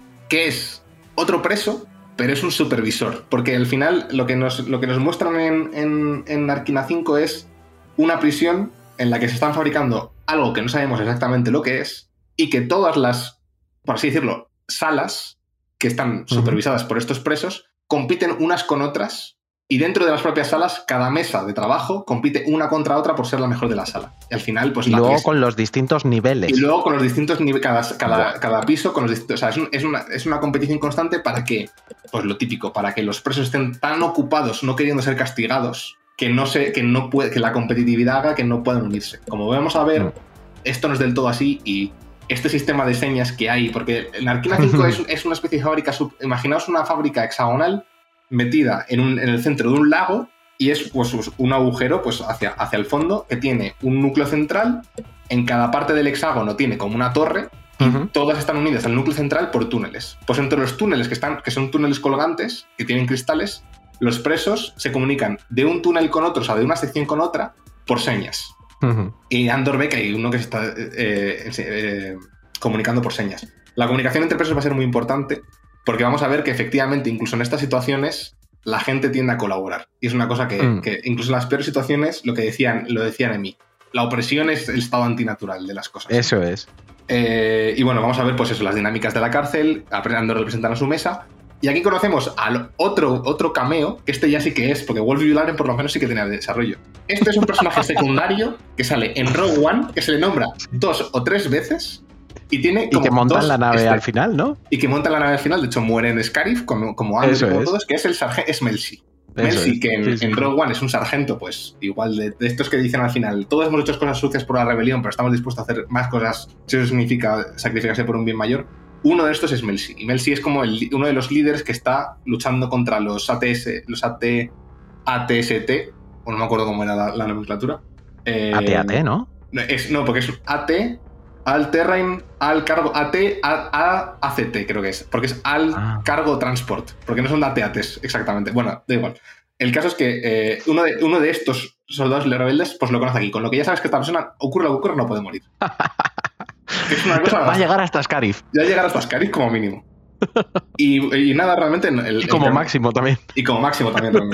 el, capítulo termina aquí, porque eso, nos, presentan, nos presentan un poco cómo funciona lo de las, las, luces, que cuando las luces se ponen rojas, el suelo se electrocuta y todo el mundo muere. Eh, las mm. descargas, los castigos, todo, todo eso. Y pues pasamos al siguiente capítulo, en el que pues hacemos un pequeño salto temporal, porque ya han pasado un, un tiempo. Andor ya está integrado perfectamente en el grupo de. en su mesa de trabajo de la cárcel y vemos que con otras mesas de su propio nivel ya están empezando a colaborar en algo. Porque vemos que Andor de repente hay un momento que se toma un descanso, se va al baño, saca una cuchilla improvisada y empieza como a rajar una tubería. Que entendemos que es una tubería de agua, efectivamente es una tubería de agua, pero como que empieza a rajar. Y se empiezan a fijar, se empiezan a nombrar. plan, han sacado a uno, mañana deberían traer a otro, fíjate, acaban de hacer un turno, no sé qué, no sé cuánto. Y lo que están intentando hacer es que el supervisor, que Kino Loy también colabore en esta especie de conato de, escape. Y Kino Loy está diciendo, no, me quedan 400 días para irme, no voy a hacer absolutamente nada. Me queda... No, no, no voy a hacer nada, no voy a hacer nada. Y de hecho deberíais vosotros todos dejar de hacer cosas. En uno de estos túneles que están esperando el turno y que por las señas de repente dicen, ha ocurrido algo en la planta 2. Y no se nos dice mucho más, en plan de, ¿cómo que ha ocurrido algo en la planta 2? Ha ocurrido algo en la planta 2. No, saben exactamente el qué, pero los guardias estaban muy nerviosos, ha ocurrido algo en la planta 2. Y no se nos cuenta mucho más porque realmente la, comunicación es muy escasa. O sea, ha ocurrido algo en la mm. planta 2. Claro, como están divididos en niveles muy distanciados, bajo el agua. O sea, lo de los gestos llega hasta cierto punto, pero no saben exactamente, no tienen información fidedigna. No es que se vean en el patio de la cárcel. Sí. Entonces, pues nada, eh, ha, ocurrido, y, ha ocurrido en la planta 2. Y Andor le hace varias veces una pregunta a Kino, que es ¿cuántos guardias hay por nivel? y Kino nunca le responde. Le dice, no te lo voy a decir, no te lo voy a decir. ¿Cuántas, cuántas guardias? No te lo voy a decir. Y se lo pregunta varias veces.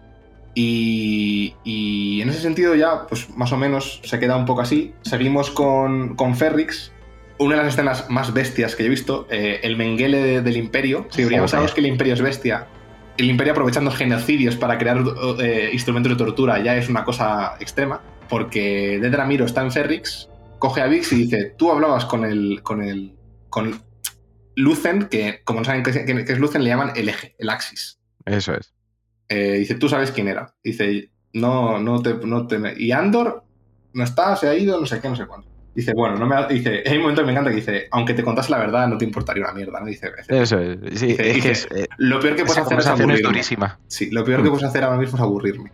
Y lo que decimos esto es que el imperio, en un puesto avanzado que tenían en un planeta remoto, había una, una especie autóctona que se eh, existía contra la ocupación imperial el imperio aplica un genocidio en toda, en toda la población autóctona y lo graba.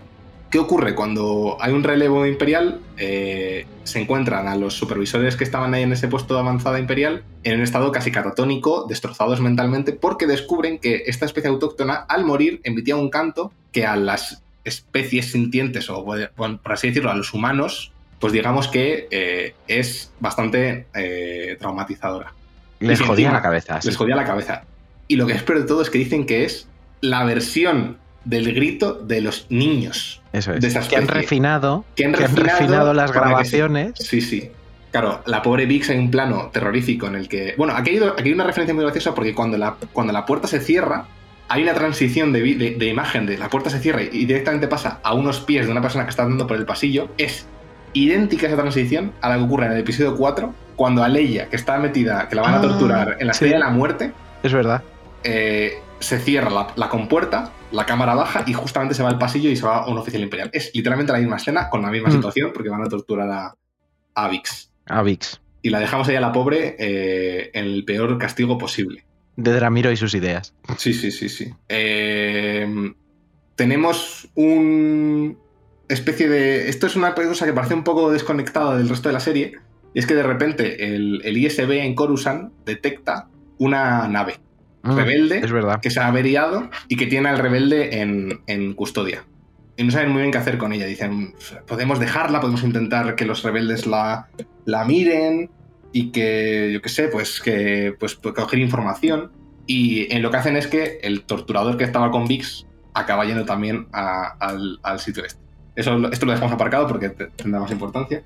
Y por último, lo recuperaremos. lo recuperaremos. Y por último, ya, y lo más importante, y es cómo termina el capítulo, en, la cuadrilla de Andor había una persona que estaba ya muy mayor, que le quedaban 40 días para salir, y le da, una, un derrame cerebral. El pobre intenta salvarle y no pueden. Y el doctor que acude a, salvarle, pues está hablando y dice, le quedan 40 días y dice, para lo que va a tocar, dice, mira, por lo menos esta persona va a tener suerte y no como vosotros dentro de una semana vais a estar deseando estar como él.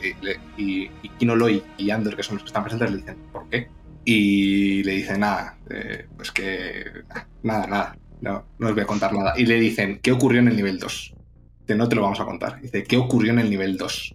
Y le cuenta la triste verdad, y es que el imperio se equivocó. Una persona que había cumplido su servicio y que debía ser liberada volvió a Arquina 5. La mm. gente se dio cuenta, la gente se rebeló y el imperio, para acallar a todo el mundo, asesinó a una sección entera de trabajadores. Eso es. Y esto hace que Kino le diga, vale, no me, quedan, no me quedan 400 días para salir de aquí. No. voy a salir nunca de aquí.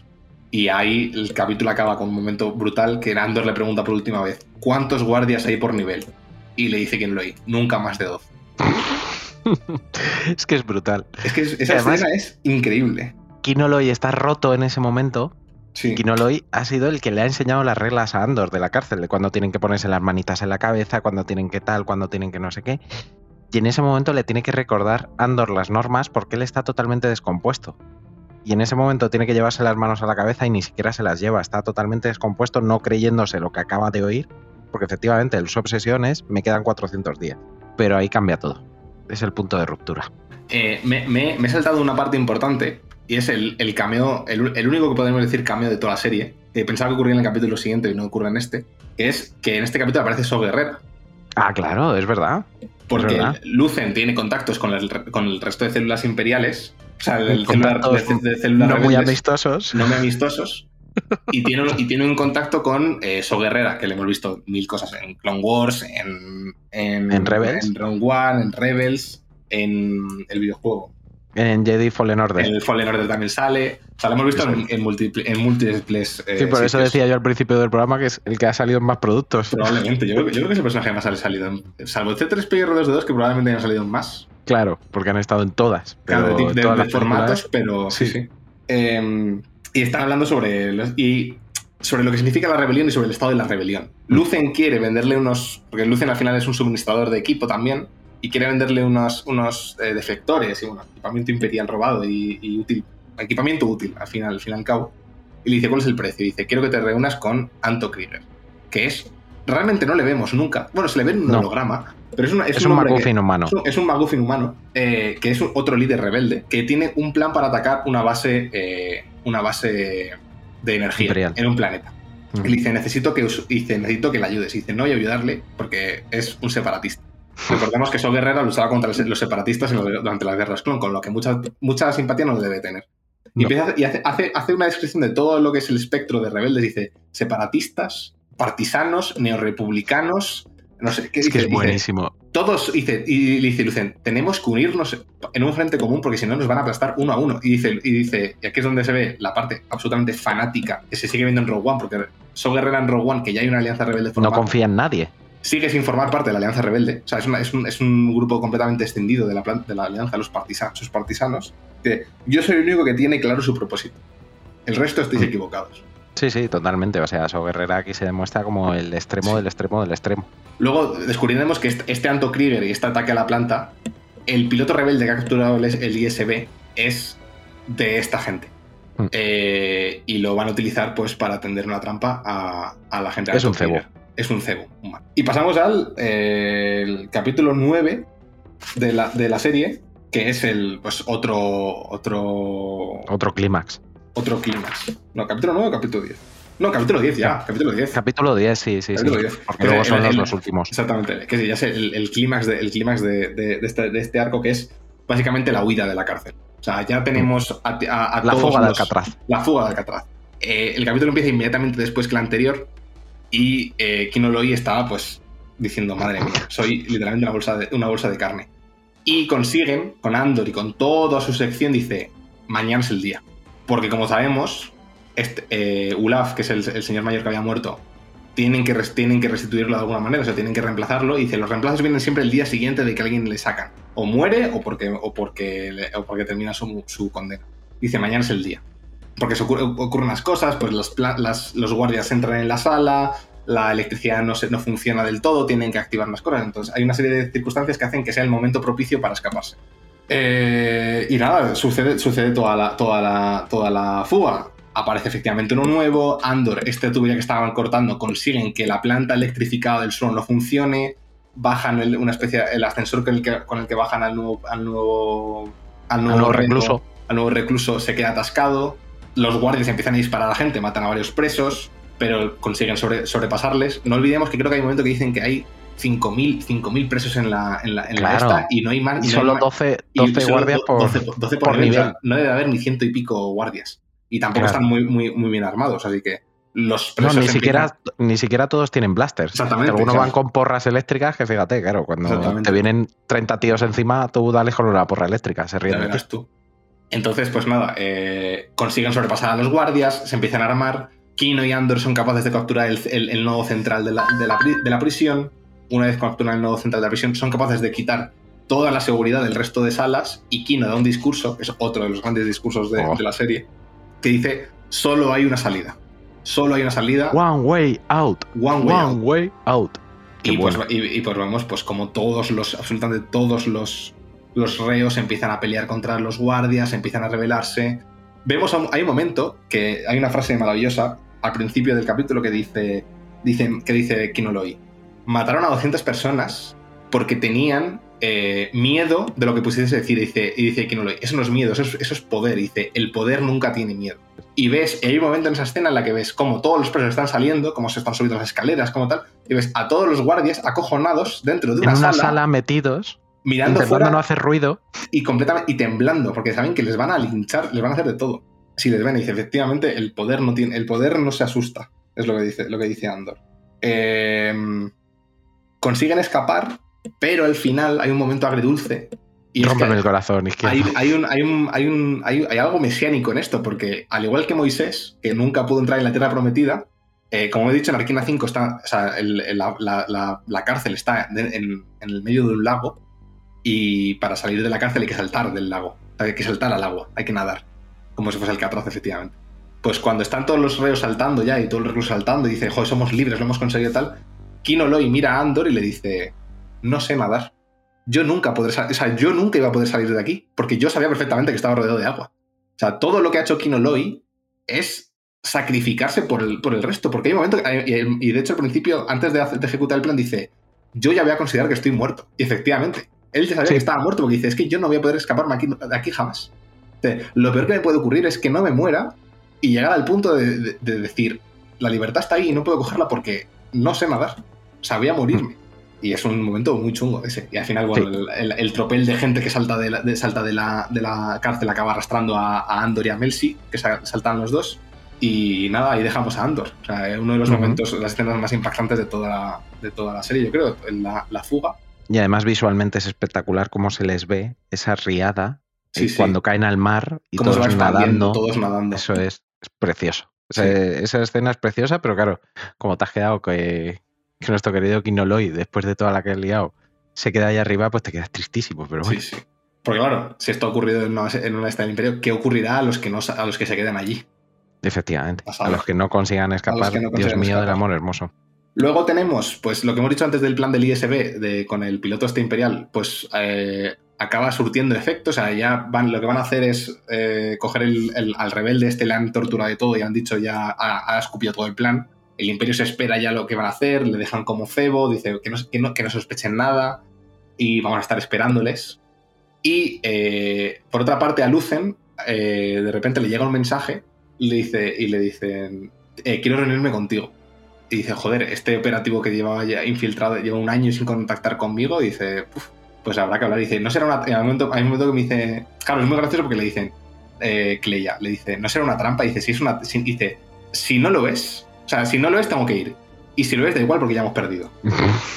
y luego vas a comprender por qué. Porque efectivamente, esta persona con la que, este agente infiltrado que tenía, que tenía Lucen, no es otro que uno de los inspectores que llevamos viendo toda la serie, que tenía, o sea, secundario con frase. Sí. Y que tú le ves y, interactúa. O sea, no, es el que no es el con, el que se enfrenta Dedra Miro. No, no, no, no, pero colabora con Dedra. Pero, colabora con Dedra, tiene, además tiene, aporta ideas, o sea, aporta ideas inteligentes. porque en el tema este del, del, rebelde, del piloto rebelde, él aporta un par de ideas que dice, dice Partagaz, hostia, pues sí, vamos a hacer esto. O sea, efectivamente. O, sea, es una persona que tú le ves que colabora con el imperio y efectivamente eh, no es un imperial. es, es un rebelde infiltrado de Lucen y le dice, hemos hecho esto, hemos puesto un rebelde, eh, Ando Krieger va a ser, va a morir con toda su célula porque van directamente a una trampa, tenéis que hacer algo. Y esto te lo cuento como último mensaje porque quiero irme. He sido padre y quiero disfrutar del permiso de paternidad permanente. Y le dice, no te vas a ir. Y le dice Lucen que no se va a ir a ninguna parte. Que él se va a quedar conmigo, que se va a sacrificar porque la rebelión necesita héroes. Y en un momento. Canto Krieger va a morir también. Y Canto Krieger dice, dice, y Canto Krieger no te preocupes por él porque va a morir, no podemos hacer nada porque si hacemos algo el imperio se va, se va a oler. Y tú, al igual que le dijo a Andor, dice, que le dijo, no vengo aquí por el, por el rastrador, vengo aquí por ti, dice, tú, tu existencia es más importante que, cualquier una célula de 35 hombres. Porque tú vas a dar información eh, vital que puede salvar miles de millones de personas en el futuro.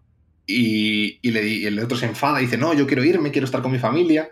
yo estoy sacrificando todo, todo esto. Y dice, ¿y tú qué estás sacrificando? Aquí viene el discurso de, luz en Rael sobre que qué es sacrificado y empieza a soltar pues todo lo que significa efectivamente ser el, sacrificio, el sacrificio de eh, ser un rebelde y darlo todo por, el, por la causa, hasta el punto de que abandonarte a ti mismo, abandonar mm. tus ideales. O sea, hay, una frase que dice, estoy condenado por lo que hago, estoy condenado a usar las herramientas de mi enemigo para derrotarlo.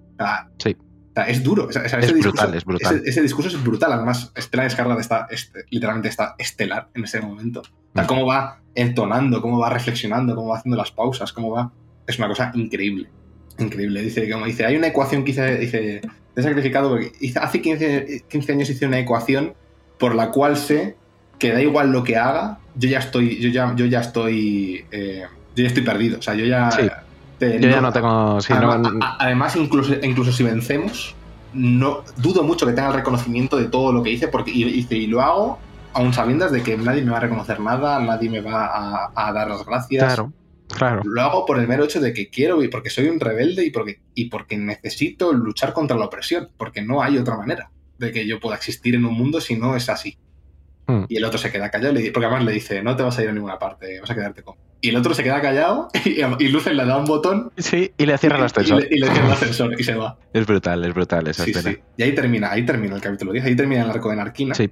Ahí te iba a decir, Izquierdo, eh, aquí no es donde nuestro querido Cyril empieza a acosar Ah, bueno, es verdad. Sí, es verdad. Es que, tampoco tiene, tiene una relevancia tal, pero ya se conectan otras dos tramas. Claro, o sea, eh, al principio Dedra interroga a Cyril lo que he dicho, y Cyril como que se, se, emperra mucho por ella porque dice, es que es una persona que está trabajando por descubrir eh, lo, a quién es Andor, dónde está Andor, y claro, Cyril, que está completamente ido de la olla, o sea, está, está, se ha leído, es un flash, la verdad. Eh, efectivamente, como tú dices, se va a la puerta del Buró Imperial, a un inspector imperial, a acosarla, que yo, le digo, está loco este señor. Y, y, suficiente que no le dice, de Dramiro no le dice a nuestro trooper, eh, a este, ¿me lo matas? Ahora ya. sí, sí, sí, en plan Kim Jong-un. Sí, llévatelo ahí detrás y, y, no le dice, eh, lo suficiente que le dice, la próxima vez te mato. Claro, pero te, mato. O sea, no me hagas esto No te acerques nunca más. Ocurra. Pero es que es muy creepy y muy lamentable. es muy creepy, es muy creepy, es muy creepy. Pues nada, yo decir de estos capítulos que mi parte favorita de la serie. O sea, fíjate que el final me ha encantado, pero estos, este trío de, capítulos de, de, la cárcel y con todas las historias que van pasando mientras de Mon con los banqueros guarros, eh, este diálogo brutal de Luz Rael. Y al final lo que más me gusta es que Luz Rael siempre tiene razón, el cabrón. O sea, es un estratega, pero, pero además es que siempre acierta. Porque él había dicho que necesitaban esa opresión, que es lo que comentábamos antes en esa otra muy buena conversación con Mothma, y es que esa opresión es la que lleva a la que los presos se rebelen. Sí, sí. Porque si los presos hubieran visto que sus días se seguían reduciendo, porque además el, el modelo de la cárcel, que hemos hablado mucho de las formas y tal, pero es un modelo pavloviano. O sea, es castigo, recompensa. Y además recompensa como si fueran ratones, con comida. Y comida por tubos. o sea, es acojonante. Pavloviano total si hubieran seguido viendo, porque ya estaban metidos en esa institucionalización, que sus días se iban reduciendo, nadie hubiera movido un dedo ahí. Pero como descubren que están condenados de por vida, en realidad, que es una pena de muerte lo que, les han hecho, por eso vuelvo a la conversación de Luz en Ray. Ya lo había dicho, que necesitaban esa opresión para que la gente se empezara a rebelar todavía más. Y ahí lo vemos, es la demostración. Y luego también es inevitable decir que Stellan Skarsgård está estelar, pero es que Andy Serkis Sí, sí, es increíble. Papelazo impresionante. O sea, lo que tiene también esta serie es que eh, ahora que ya ha cogido este ritmo tan bueno, las tensiones dramáticas que se generan entre los personajes son de una calidad soberbia. Sí. O sea, están muy bien rodadas, pero es que están muy bien actuadas. Entonces la calidad dramática hace que estés mucho más dentro de, la serie. O sea, cuando, te creas. cuando aquí no lo dice le cae el mundo porque al principio del capítulo, cuando dice lo de nunca más de 12 y luego el siguiente capítulo, que es básicamente la misma, o sea, sería la misma escena. Cómo va degradándose su cara de, darse cuenta. Se van a dormir y cuando se despierta tiene la, resolución absoluta de decir, yo ya estoy muerto, solo hay una salida. Hoy es el día. O sea, de repente está a bordo del plan porque dice, es que no hay otra manera. Es, que el plan del plan. Exactamente. O sea, es que ya no son, ya no son 300 días o 400 días los que le quedasen. Es que ya no es. Ya no hay una esperanza. O sea, su, cuando le quitas la única, la única atisbo de esperanza, es un poco, y voy a meterme en Sandman, ¿qué sería el infierno sin el sueño de la esperanza de los, de, los condenados? totalmente. Totalmente. Efectivamente. Entonces, de repente, ya no hay nada por lo que, por lo que tener una esperanza de, algo mejor. Claro, no hay, no, hay, no hay nada por lo que tener esperanza, ni hay nada que temer. Claro, exactamente. Porque ya estás muerto. Eso es. Así que es un, es un verdaderamente es un capítulo. La verdad. Sí. son, son un trío y eso también. igual que con el plan de Aldani, lo que se molesta de esta serie es en cocinar las cosas a fuego lento. Sí. El plan de Aldani, vas a ver un robo, pero no va a ser como un Ocean's Eleven, que es un picadito de escenas y la Ya está, han robado. Vas a ver toda la preparación del plan, paso a paso, paso a paso, y luego todo el plan. Y en la cárcel igual. Primero te voy a explicar cómo funciona la cárcel, cómo es el día a día, cómo son los equipos, cómo son los niveles, las salas, pupú, y luego te explico cómo se escapan. Totalmente. Me parece magistral. Y nada, pues, pues encaramos los, dos, últimos capítulos, el 11 y el 12. El 11 es un poco de, también de transición. Eh, marca un poco lo que va a ser el 12, que es el clímax final, todo ahí, porque todo se concentra en Ferrix. El, el, capítulo 11 hace que todo vaya confluyendo en Ferrix y el capítulo 12 ya es la explosión en Ferrix. Eh, total. total. Entonces, el capítulo 11 empezamos con Andor y Melsi corriendo por el, corriendo por el planeta por Narquina y pues ven a dos pescadores alienígenas ahí y dice, vamos a tiene una nave, mira, tiene una nave, vamos a vamos, hay que huir de aquí. Los, los pescadores le capturan, les capturan los dos y, se empiezan a reír de ellos y el imperio, lo maldito es el imperio, el imperio. Sí, claro, vosotros no sé qué, no sé cuántos. Y dice, ¿qué? Que sois, sois. Y venga, ¿dónde queréis ir? uno, de, uno, de, estos dos sale en Rogue One. En la, Eso es, con So Guerrera. Con So Guerrera. Que dicen que. No, sé si, no, sé si, es el mismo, creo que no. Pero es la misma raza alienígena. La misma raza, sí. Pero, bueno, pueden, pueden ser rebeldes, ¿eh? sí, sí, sí, sí. Estar ahí a tope con, con los reclusos. Que, eso, que eso, es bizarrísimo. Porque este vale, pero el otro que tiene como cuchillas por manos es una cosa, es un, es un, es un bicho un poco. es, un diseño complicado. Sí, sí, complicado. Eh, luego, eh, Mon Mothma, ya hemos dicho que, pues, que acababa con el, pues, con el plan este de, bueno, voy a casar a mi hija. Eh, bueno, realmente el, plan era, bueno, voy a hacer que se conozcan. Obviamente, el, fin último es que se casen, pero hacer que se presenten. Como su hija, lo que tú has dicho, como es muy conservadora, está muy dentro de la tradición sandrilana, de repente como que le emociona un, tener un... Un, amiguito de su edad. Sí. En este, de hecho, en Mon tiene una conversación con Bell, que una de estas visitas que va de Ferrix a Coruscant eh, habla con su prima y hablan sobre lo que, lo, que, lo que sacrifican cada una, sobre lo que están haciendo, sobre lo que podrían hacer de, pues, de, la rebelión, el papel que le toca jugar a cada una. Y, claro, Bell flipa en plan de cómo que, la van a casar. Dice, no hay otra manera. Es que dice, necesito.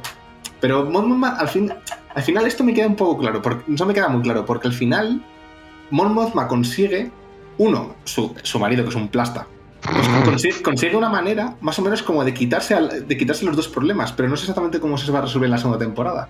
Porque a Mon Mothma eh, la siguen y la escuchan y de todos, al Buró Imperial la está escuchando constantemente porque es una senadora de las más rebeldes, por así decirlo. Sí, es rojilla. Es, rojilla, es rojilla. Entonces tiene, su chofer está constantemente espiándole. Y al salir de una fiesta, Mon Mothma, de la nada, le dice a su marido, por cierto, eh, no quiero que me mientas más. Si estás volviendo al juego, me he enterado de que estás otra vez en partidas. Por favor, para con lo que estás haciendo. Y claro, el marido, que no sé si estará jugando de verdad o no, pero el caso es que esa no se la ve venir ya, pero es como un adicto, ¿no? que, que, desconfían hasta de sí mismo. Dice, entonces dice, pues a lo mejor. Entonces dice, no sé, no sé quién te ha contado esto, quién te ha contado esto está mintiendo, tal, no sé qué, pero el chofer, está, el, chofer que le dicen, eh, por favor, eh, silencianos, el, el, chofer no pone ni el mute ni mierda, está ahí con el leído.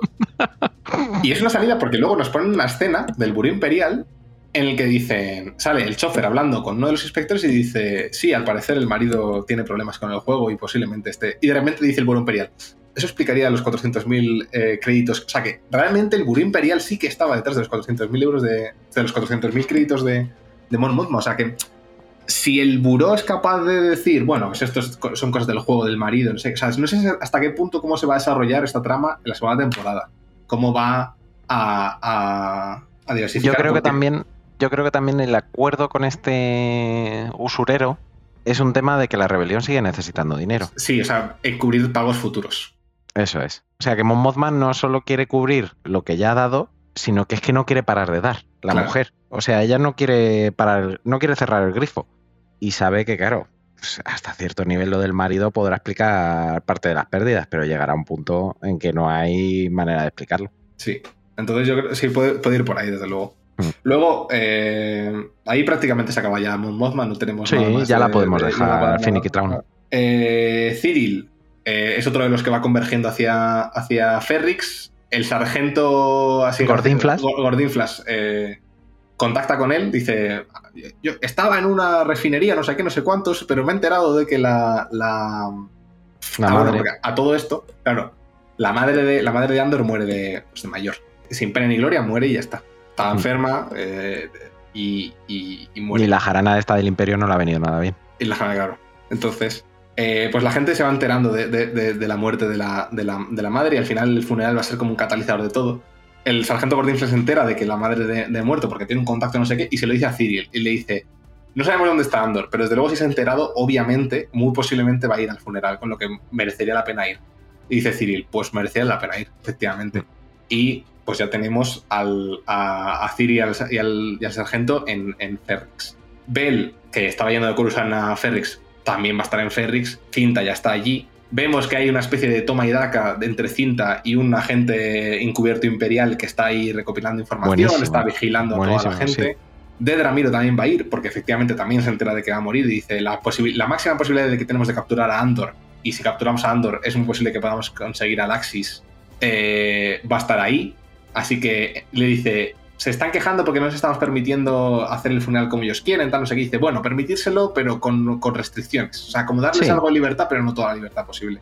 Y Hacer parecer que les estáis dejando, pero el rollo imperial. Que no te dejo del todo.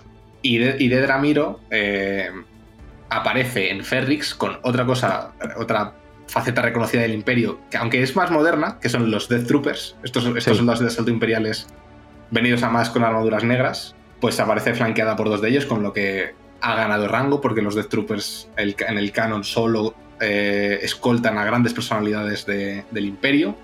Así que Dedra Miro efectivamente ha ganado un estatus con todo lo que está ocurriendo. Eh, ¿Quién más va, hacia.? Bueno, y Lucen, Lucen que es el último que queda en Ferrix, antes de ir a Ferrix, hace una parada para hablar con nuestro amigo So Guerrera. Eh, so Guerrera le dice: Oye, que al final lo de, lo de, lo de Krieger, que sí, que me apunto, que a tope con, a tope con lo de Krieger, que venga.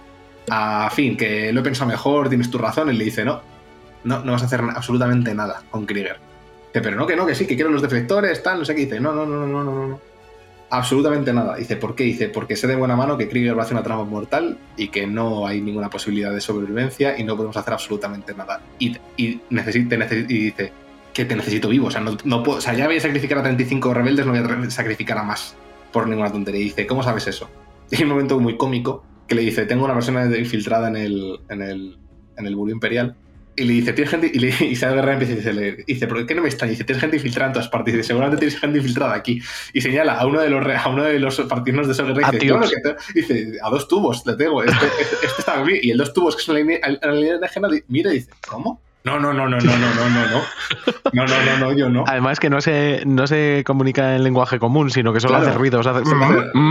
Sí, sí, o sea, que, que es, bastante, es, bastante, cómico en ese sentido. Sí, porque además pasan de la tensión a la comodidad, porque eso guerrera se pone muy pesado. ¿eh? ¿Quién? ¿Quién? ¿Quién es tu enlace? ¿Quién tienes metido ahí? ¿Quién? Dímelo o no sales de aquí vivo. O sea, le llega a amenazar con que se lo carga allí mismo. Sí, sí. Y de ahí pasan a la comicidad porque eso guerrera se... O sea, es entre dos estrategas. Uno es muy extremista, pero se respetan. Y al final, pues, eh, no sé cómo no sé qué dice Lucen, dice, llámalo, llámalo sacrificio, llámalo heroicidad, y otro, y Soguerra dice, llámalo guerra. al final es lo que es. Efectivamente. Y nada, Lucen sale del planeta en el que está Soguerrera ¿Y, dónde va? Al destino favorito. Eh, espérate, espérate. mal lugar, mal sitio, se encuentra con una patrulla imperial. Ah, es verdad, es verdad. Una de las escenas de acción más importantes, la única escena de, Star Wars, efectivamente, que tenemos. De acción de naves. De acción de naves. Y es que eh, la nave de, de, Lucen es un halcón milenario en miniatura. O sea, tiene cualquier tipo de, de cosa que te puedas encontrar. La nave, la nave que, la nave que, captura, o sea, que para a la, nave de Lucen, que Lucen intenta, pues, hoy sí, tengo un transbordador de Alderaan, sí, no sé qué, estaba por aquí, soy, soy comerciante de arte, y los otros dicen, y curiosamente, es un, es un, es un, la competencia del imperio no, sé, no, sé, no está bien pagada, porque para un oficial competente que hay en, en, la, en, la, en la Armada Imperial dice, no, efectivamente, no tiene absolutamente nada, pero nos vendrá bien un poco de entrenamiento. Eh, lanzar una cañonera de abordaje y el otro dice, me cago en la leche. no puede ser un incompetente, no tiene que ser...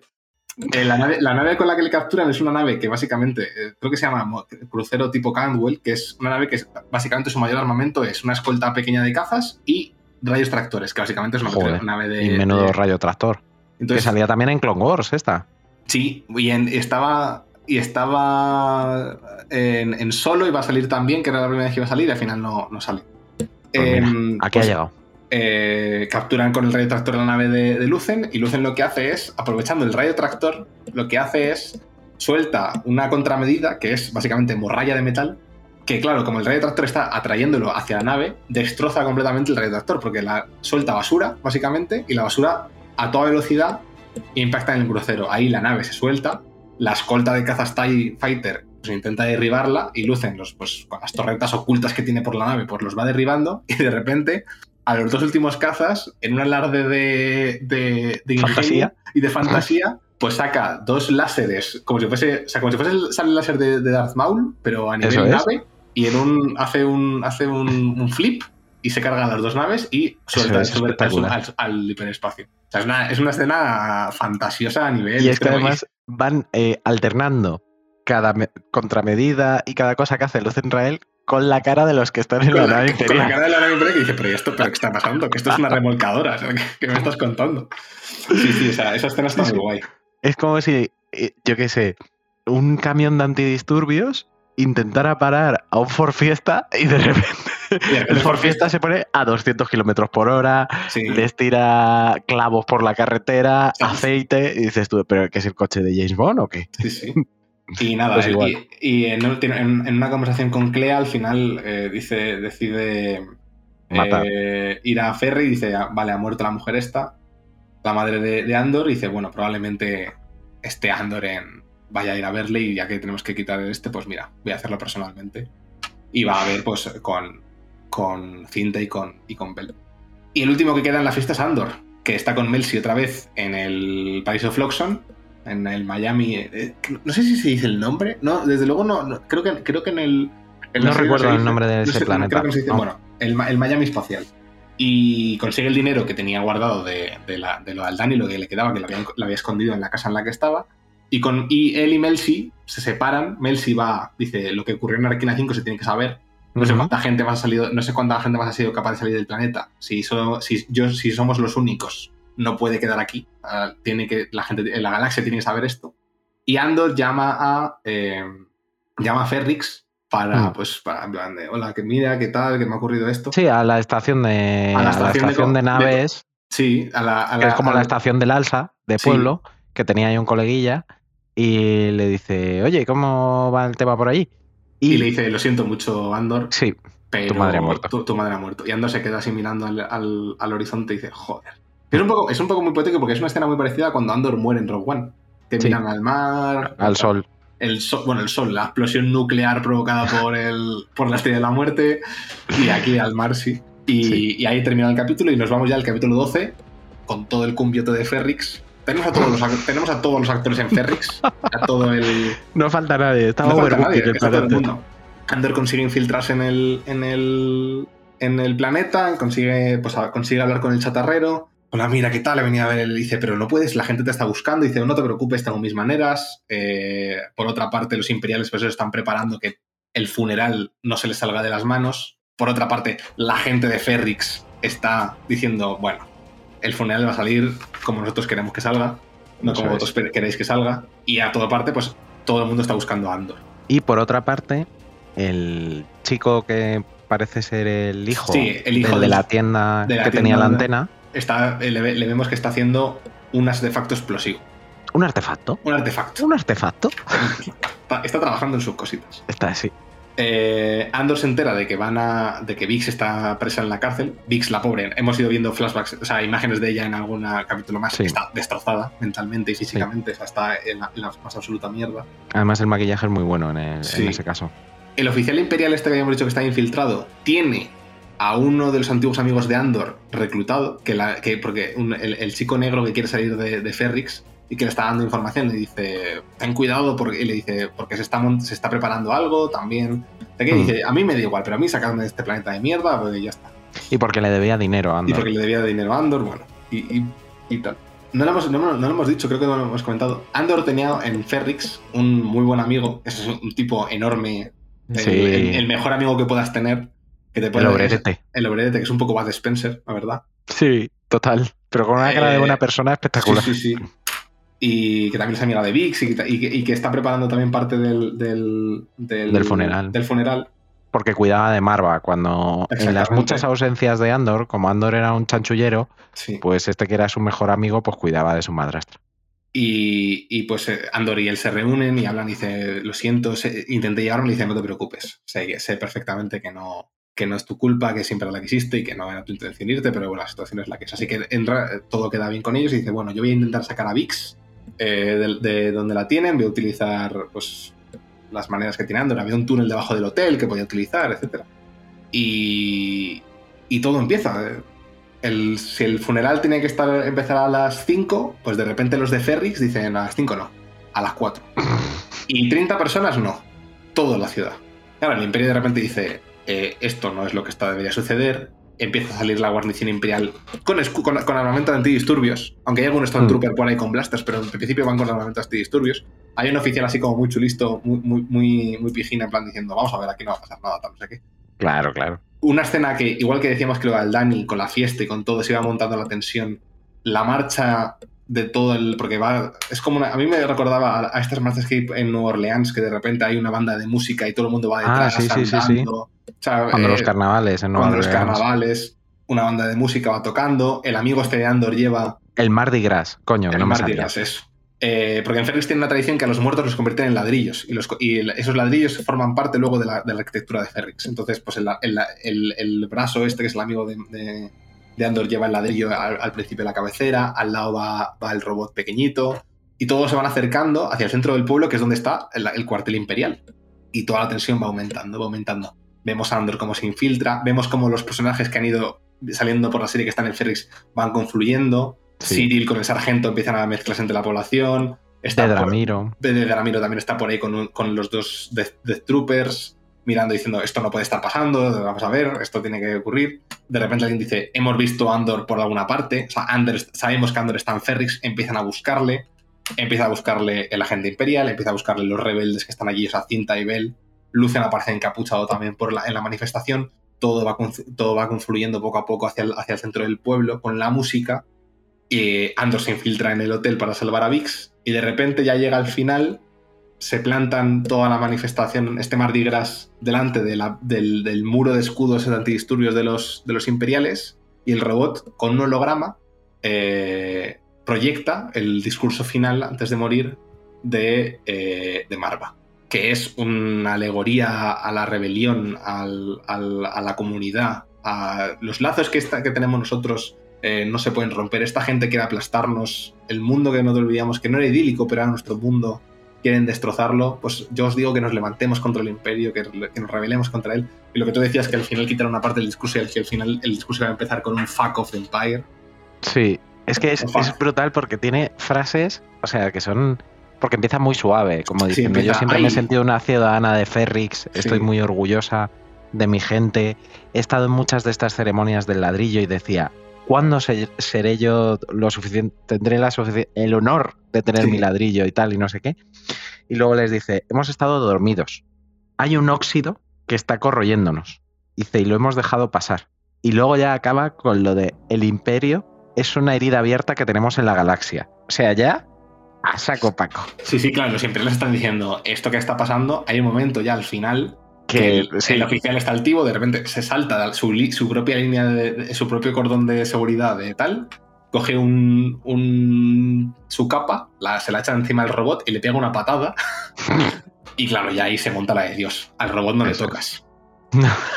O sea, el robot cuando, cuando, Brazo coge el ladrillo de Marva, o sea, coge el ladrillo con el que están las cenizas de Marva y le estampa el ladrillo al tío Luego empiezan a aparecer los imperiales que empiezan a cargar. Los otros se manifiestan, los manifestantes, o sea, los que están en el funeral, se lanzan contra la gente, se empiezan a pegar. Y en todo este, este tumulto, bueno, todo esto, Andor consigue rescatar a Vix, porque la base imperial está completamente vacía. Eh, Sinta mata al, oficial este imperial con un, con un cuchillo.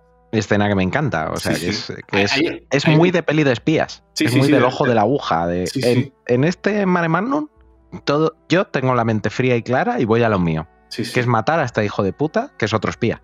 Exactamente. Dedra, que está buscando, dice, eh, dice, hemos visto andar en ese edificio, ese edificio está al otro lado de la manifestación y sale con sus dos Troopers, con lo que está en medio de la manifestación básicamente. Y a todo esto, el que hemos dicho, el, hijo del chatarrero, coge eh, su artefacto y lo lanza contra eh, la, base, la base imperial. Efectivamente es un artefacto explosivo, como ya he dicho antes, explota, hace explotar toda la munición, hay una explosión del copón y otra vez para, parafraseando al... Bueno, los imperiales consiguen coger a su oficial que estaba en medio de los manifestantes y volverlo a meter dentro del este, todo con la explosión. Y volviendo un poco a lo que, a lo que decía Andor, de cuando, cuando tienen la conversación con Kinoloy, la de el poder nos asusta, la cara de terror de ese oficial de diciendo se me está yendo todo de las manos y de repente el poder dice matadlos a todos. Y ahí es cuando ya eh, los, imperiales se desatan, los Stormtroopers empiezan a, disparar y estos Stormtroopers matan a gente. Pero mucha, además. Y matan a mucha gente. Y los disparos son muy bestias. De hecho, hay uno de los personajes que con los que hemos hablado, o sea, con los que hemos visto diálogos de varios personajes que es del, pueblo de Félix, que le mata un disparo y, el, y la cámara se queda mirando su cara muerta durante más segundos de los necesarios, pero te quedas con cara de, hostia, esto sí. esto es duro. Esto es duro. Eh, el chatarrero me encanta, con una cuerda consigue coger el rebote y lo, y lo, arrastra, lo sacan. Andor es capaz de, escapar con Vix del, del, del hotel.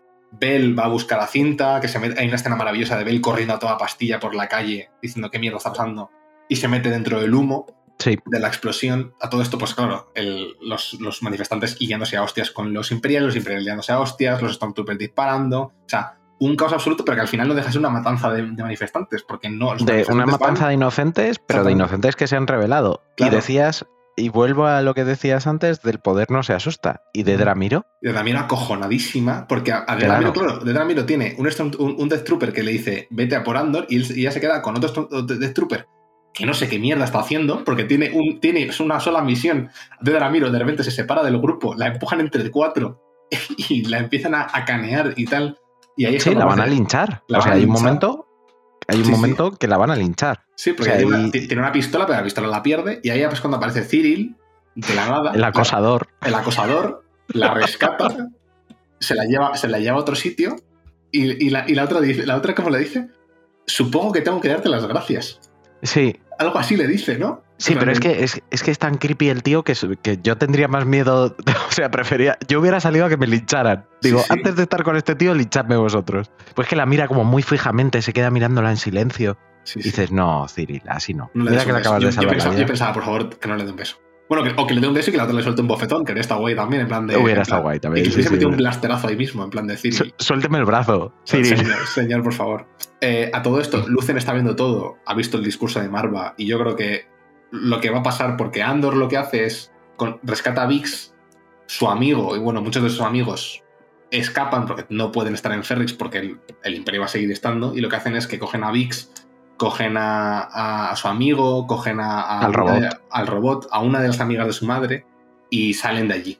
Él dice, pero tú no vienes y dice, no, yo tengo, una última cosa que hacer. y Vix, medio, medio comatosa, le dice, no os preocupéis, nos encontrará. Andor nos encontrará. Y ellos se separan todos y la nave sale de, de Ferrix y pues no les volvemos a ver. ¿Qué es esa última cosa que tiene que hacer Andor? Pues tiene que ir a ver a Lucen. Y en un momento maravilloso, en la nave de Lucen, eh, le dice, estoy desarmado, mi blaster está ahí, tú has venido aquí a matarme, has mandado a gente a matarme, mátame. O reclútame, pero no me dejes. No, o sea, tienes esas dos opciones. Y Lucen se empieza a reír, coge el blaster y dice. Básicamente le dicen bienvenida a la rebelión. O sea, sí, sí, sí, sí, sí. O sea, es algo como. Si ya te lo dije yo. Sí, al final tú te iba a molar esto. Sí, sí, en plan de quiero. Que, utilízame. al final dice. O sea, se ha radicalizado completamente, ya es un, rebelde pleno. Mm. Eh, no tiene ningún tipo de. No va a mirar atrás, ya no tiene ningún miramiento, no soy un ladrón, no, entonces que no, no. La causa rebelde es su causa, es la, era la causa de su madre, era la causa de Nemik. De hecho, de hecho antes de, antes, la noche justo antes del funeral se le ve leyendo el manifiesto. como lee el manifiesto. O sea, ya, ya Andor de repente, ya aquí ya es el Andor que vamos a ver en, en Rogue One la, segunda temporada supongo que irá sobre. Porque aquí termina la temporada ya. Esta es la última claro. temporada. Bueno, mentira. No, nos falta algo. Eh, Esto es como en Prey, ¿eh? Esto es como en Prey. Me ha ocurrido como, me como a ti, que te, ¿te acuerdas que te dije, ¿has visto la, la, post-créditos? Y me dice, ¿cómo? Tenemos, hay, una, hay una post-créditos maravillosa que es como, había una pregunta en internet que era, ¿qué están fabricando en Arkina 5? Y la gente decía, la gente decía eh, son, son las juntas de los cazas TIE Fighter lo que une al ojo, por así decirlo, la cúpula con las dos paneles solares, porque tiene también forma hexagonal, dice. Sí, podría ser. estaba bien tirada. Sí, porque el, el, Imperio siempre tiene muchos hexágonos, dice, podría ser. Eh, no, tenemos un plano, un plano de un robot araña construyendo, cogiendo una de estas piezas, que las hemos visto coger esas piezas entre mucha gente. O sea, son piezas grandes y este, y este robot la coge pues como si fuese una pieza entre varios, pero es una pieza... Como un Lego como un Lego y vemos como la cámara se va alejando, se va alejando, se va alejando, se va alejando y efectivamente eh, todas las piezas que se estaban construyendo en Alquina 5 formaban parte del super láser de la primera estrella de la muerte que en una que se ve, se ve en una proporción maravillosa porque se ve sí. se ven, se ven super destructores imperiales y son minúsculos al lado. O sea, se ve y un planeta detrás, si lo recuerdo bien. El planeta es Scarif. Claro. Por eso te digo, que, ves la proporción de la estrella de la muerte perfecta. O sea, o sea, que es una cosa, además es un plano, porque la estrella de la muerte mola mucho, que es como estos libros de cómo son las cosas por dentro, que te hacía, que te hacía un display, que te, lo iba sacando por partes. Sí, pues la estrella de la muerte la están construyendo así, tienes la esfera perfectamente hecha y el láser sacado y según las partes del láser se van sacando, pues cada vez son más pequeñitas y las van construyendo para que luego todo acabe siendo ensamblado. Bueno, que se ensambla en, en, Rogue One, al final. Claro. Quedan cinco años para que se termine de construir la estrella de la muerte. Y, ahí termina la serie. La segunda temporada ya nos han dicho que saldrá eh, K2O, o sea, saldrá como Andor se, medra dentro de la organización. O sea, cómo se convierte en uno, de los mejores operativos de inteligencia rebeldes de, y cómo se crea la Alianza Rebelde. Entiendo que Mon Mothma pasará de su papel de senadora a, líder de la, rebelión. Exactamente, la persecución que tiene, en, que se ve en Rebels, que tiene que huir de Coruscant y cómo se convierte finalmente en líder, de la, el, líder absoluta de la, Alianza Rebelde. Eh, no sé, o sea, la primera temporada me ha gustado mucho. ¿El qué? Y nos falta algo importantísimo, porque hay un personaje estelar que sabemos que no va a estar en el resto de la rebelión. Ah, ya. Sí, claro. Y a, ese, le tendrán que dar un final espectacular. Vamos. Sí. Me imagino. Sí, o sea, el, personaje de Lucen, claro, no sale. Igual, porque, porque Bell, y Cinta pues son rebeldes y ya está, pueden estar o no Son operativos, como tú decías antes. Exactamente. Pero, el personaje de Lucen es lo suficientemente importante, sobre todo porque en Rogue One hay otro líder de la inteligencia, de la inteligencia Sí, el pelirrojillo. El pelirrojillo, exactamente, que creo que es en los cómics muere asesinado por Darth Vader, le, le, ah, asfixia. Tras la Muy de Darth Vader. Sí. Eh, pero, pero claro, Lucen en teoría debería ser esa figura, la de claro, por eso te digo. Del, del, del segmento de inteligencia de la Alianza Rebelde, no está, con lo que muy probablemente nos olvida la segunda temporada. Sí, veremos el Finicky Traum de Lucen. ¿Y, 2024? ¿Decías izquierdo? Creo que, sí, creo que se va a 2024 la serie. Joder. Tremendo, tremendo lo que nos van a hacer esperar, pero mira. que si son 12 capítulos de esta calidad técnica, es que, es que eso, eso cuesta. Eso cuesta. Sí, Pero es revisitable. O sea, me refiero que no me importa porque es que me la. Me puedo volver a ver la primera temporada perfectamente para cuando vaya a salir la segunda y sé que me lo voy a pasar fenomenal. Porque eso ya, y como conclusión final por mi parte, decir, o sea, esta, esta última parte final, estos últimos dos capítulos, son quizá los que a nivel sentimental más te van a tocar la patatilla con mm. esta muerte de Marva, eh, con este funeral en Ferrix, etcétera, dentro de una serie que ha estado llena de detalles. Es que no sé si ha quedado claro con un programa que nos hemos ido a los dos, dos horas y media. Vamos a estar. Vamos a estar. Editor, saludos, editor. Pero qué tonto eres. Saludos al editor. No sé si queda claro lo lleno de detalles que está esto. Y la pasión con lo que nosotros lo vivimos, por supuesto pero es que es un producto que raya a una altura altísima, altísima. Ya, ya no dentro de Star Wars, para mí lo mejor en ficción que se ha hecho este año y por supuesto dentro de Star Wars. O sea, sí, para mí, eh, de repente vuelvo a ver un producto de Star Wars entre lo más alto eh, de, lo, de, la, de la ficción hecha en, Estados Unidos. Porque La Casa del Dragón también ha sido una cosa maravillosa, eh, a mi parecer. O sea, sí, sí, ámbito, ámbito fantasy ciencia ficción.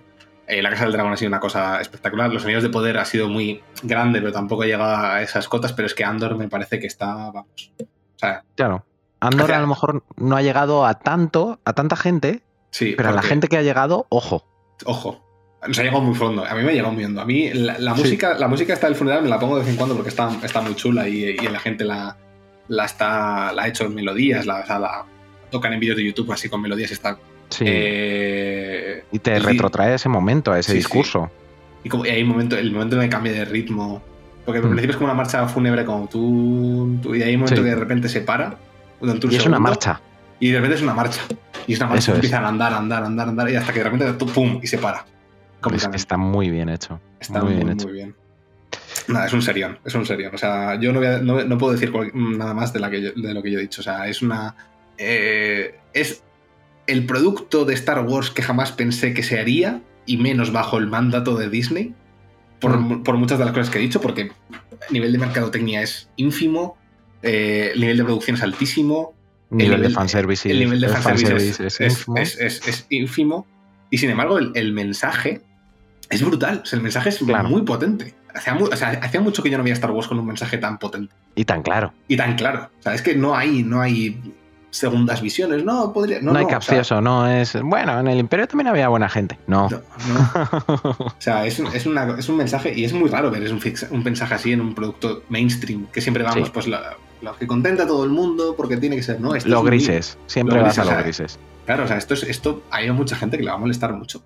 Sí, por, supuesto. O, no se enteran de lo que está pasando y, no se enteran y dicen, no sé, bueno, esto que dices tú de comunismo espacial a mí no sé de qué me suena. Esto, esto te acabas de inventar.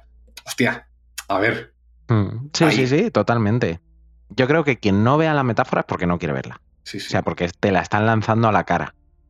Y el discurso de Marva es, vamos, es insultantemente comprensible. O sea, fíjate lo que debe decir Marva, hasta tiene un parecido físico con Manuela Carmena. Fíjate hasta qué punto ha llegado Tony Gilroy, ¿eh? Me encanta. Ojalá volviera a Madrid, Marva. O sea, Marva en el discurso estaba diciendo los presupuestos participativos que ese señor enano de ahí no sabía. Ay, qué pena, desde que se ha ido. Hay muchos más bares, pero se nos inunda el metro, los hospitales están colapsados, en fin. Porque seremos fascistas, pero sabemos gobernar. En una galaxia muy cercana. Sí. Izquierdo, conclusiones y despedida. Amigo, hermano galáctico. Voy, a ser, voy a ser claro. Para mí, el mejor producto Star Wars desde el Mandaloriano, siendo muy diferente al Mandaloriano, lo cual ah, para mí es una, una eh, un claro, ¿cómo decirlo? Un, añadido de valor. Que Star hmm. Wars sea como franquicia, sea capaz de crear dos productos en el mismo formato, en el mismo formato que es una serie episódica, dos cosas tan exageradamente diferentes sobre un universo que me, apasiona y con una calidad tan buena. O sea, que, se puede, que, que, Star Wars dé para, o sea, que de Star Wars de para tanto, para contar historias tan diferentes en el mismo universo y que todo esté cocinado y todo tenga un sentido, para mí es de las mejores noticias que he tenido este año en ficción, sin lugar a dudas. Vamos. Total. Yo estoy contentísimo. Totalmente de acuerdo, suscribo tus palabras totalmente y por eso no quiero añadir nada más a ellas Simplemente deciros, Insomnes, que como bien decía mi compañero izquierdo, este será nuestro último programa de 2022, nuestro último programa normal. Y ahora que os toca, pues os toca revelaros, Insomnes, os toca participar en la fiesta de la democracia de HDP y votar las mejores series, las mejores películas, los mejores videojuegos y los mejores cómics de este año y los peores también. O sea, os da para disfrutar y para sacar de vuestra bilis. En las series está Andor. A lo mejor después de escuchar este programa os apetece votarla. No lo sé, no lo sé. Ahí lo dejo. Votarlo, ¿vale? Y para recordaros dónde tenéis todos los enlaces y dónde tenéis toda la información sobre HDP, os dejamos con la cuñita de nuevo orijo. Seguid las redes sociales, arroba hoy dormimos poco. Somos activos en Twitter y también en TikTok. Publicamos en Insta y tenemos Discord. Que si subimos a Tumblr, pero ¿qué es eso? Y si os parece en MySpace también, no te fastidia.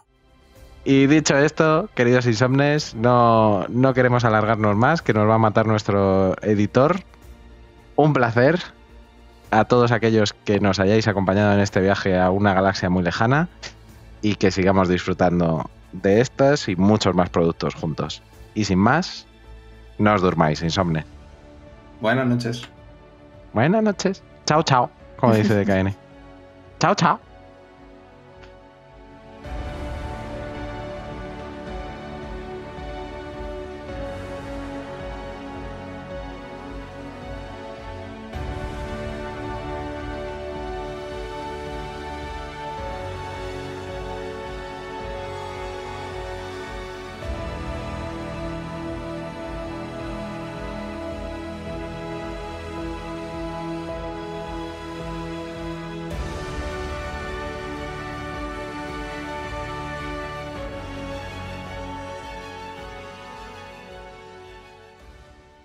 Hoy dormimos poco. Hoy dormimos poco. Tu programa para estar al día de cómics, cine, videojuegos, junto al equipo más divertido y gamberro.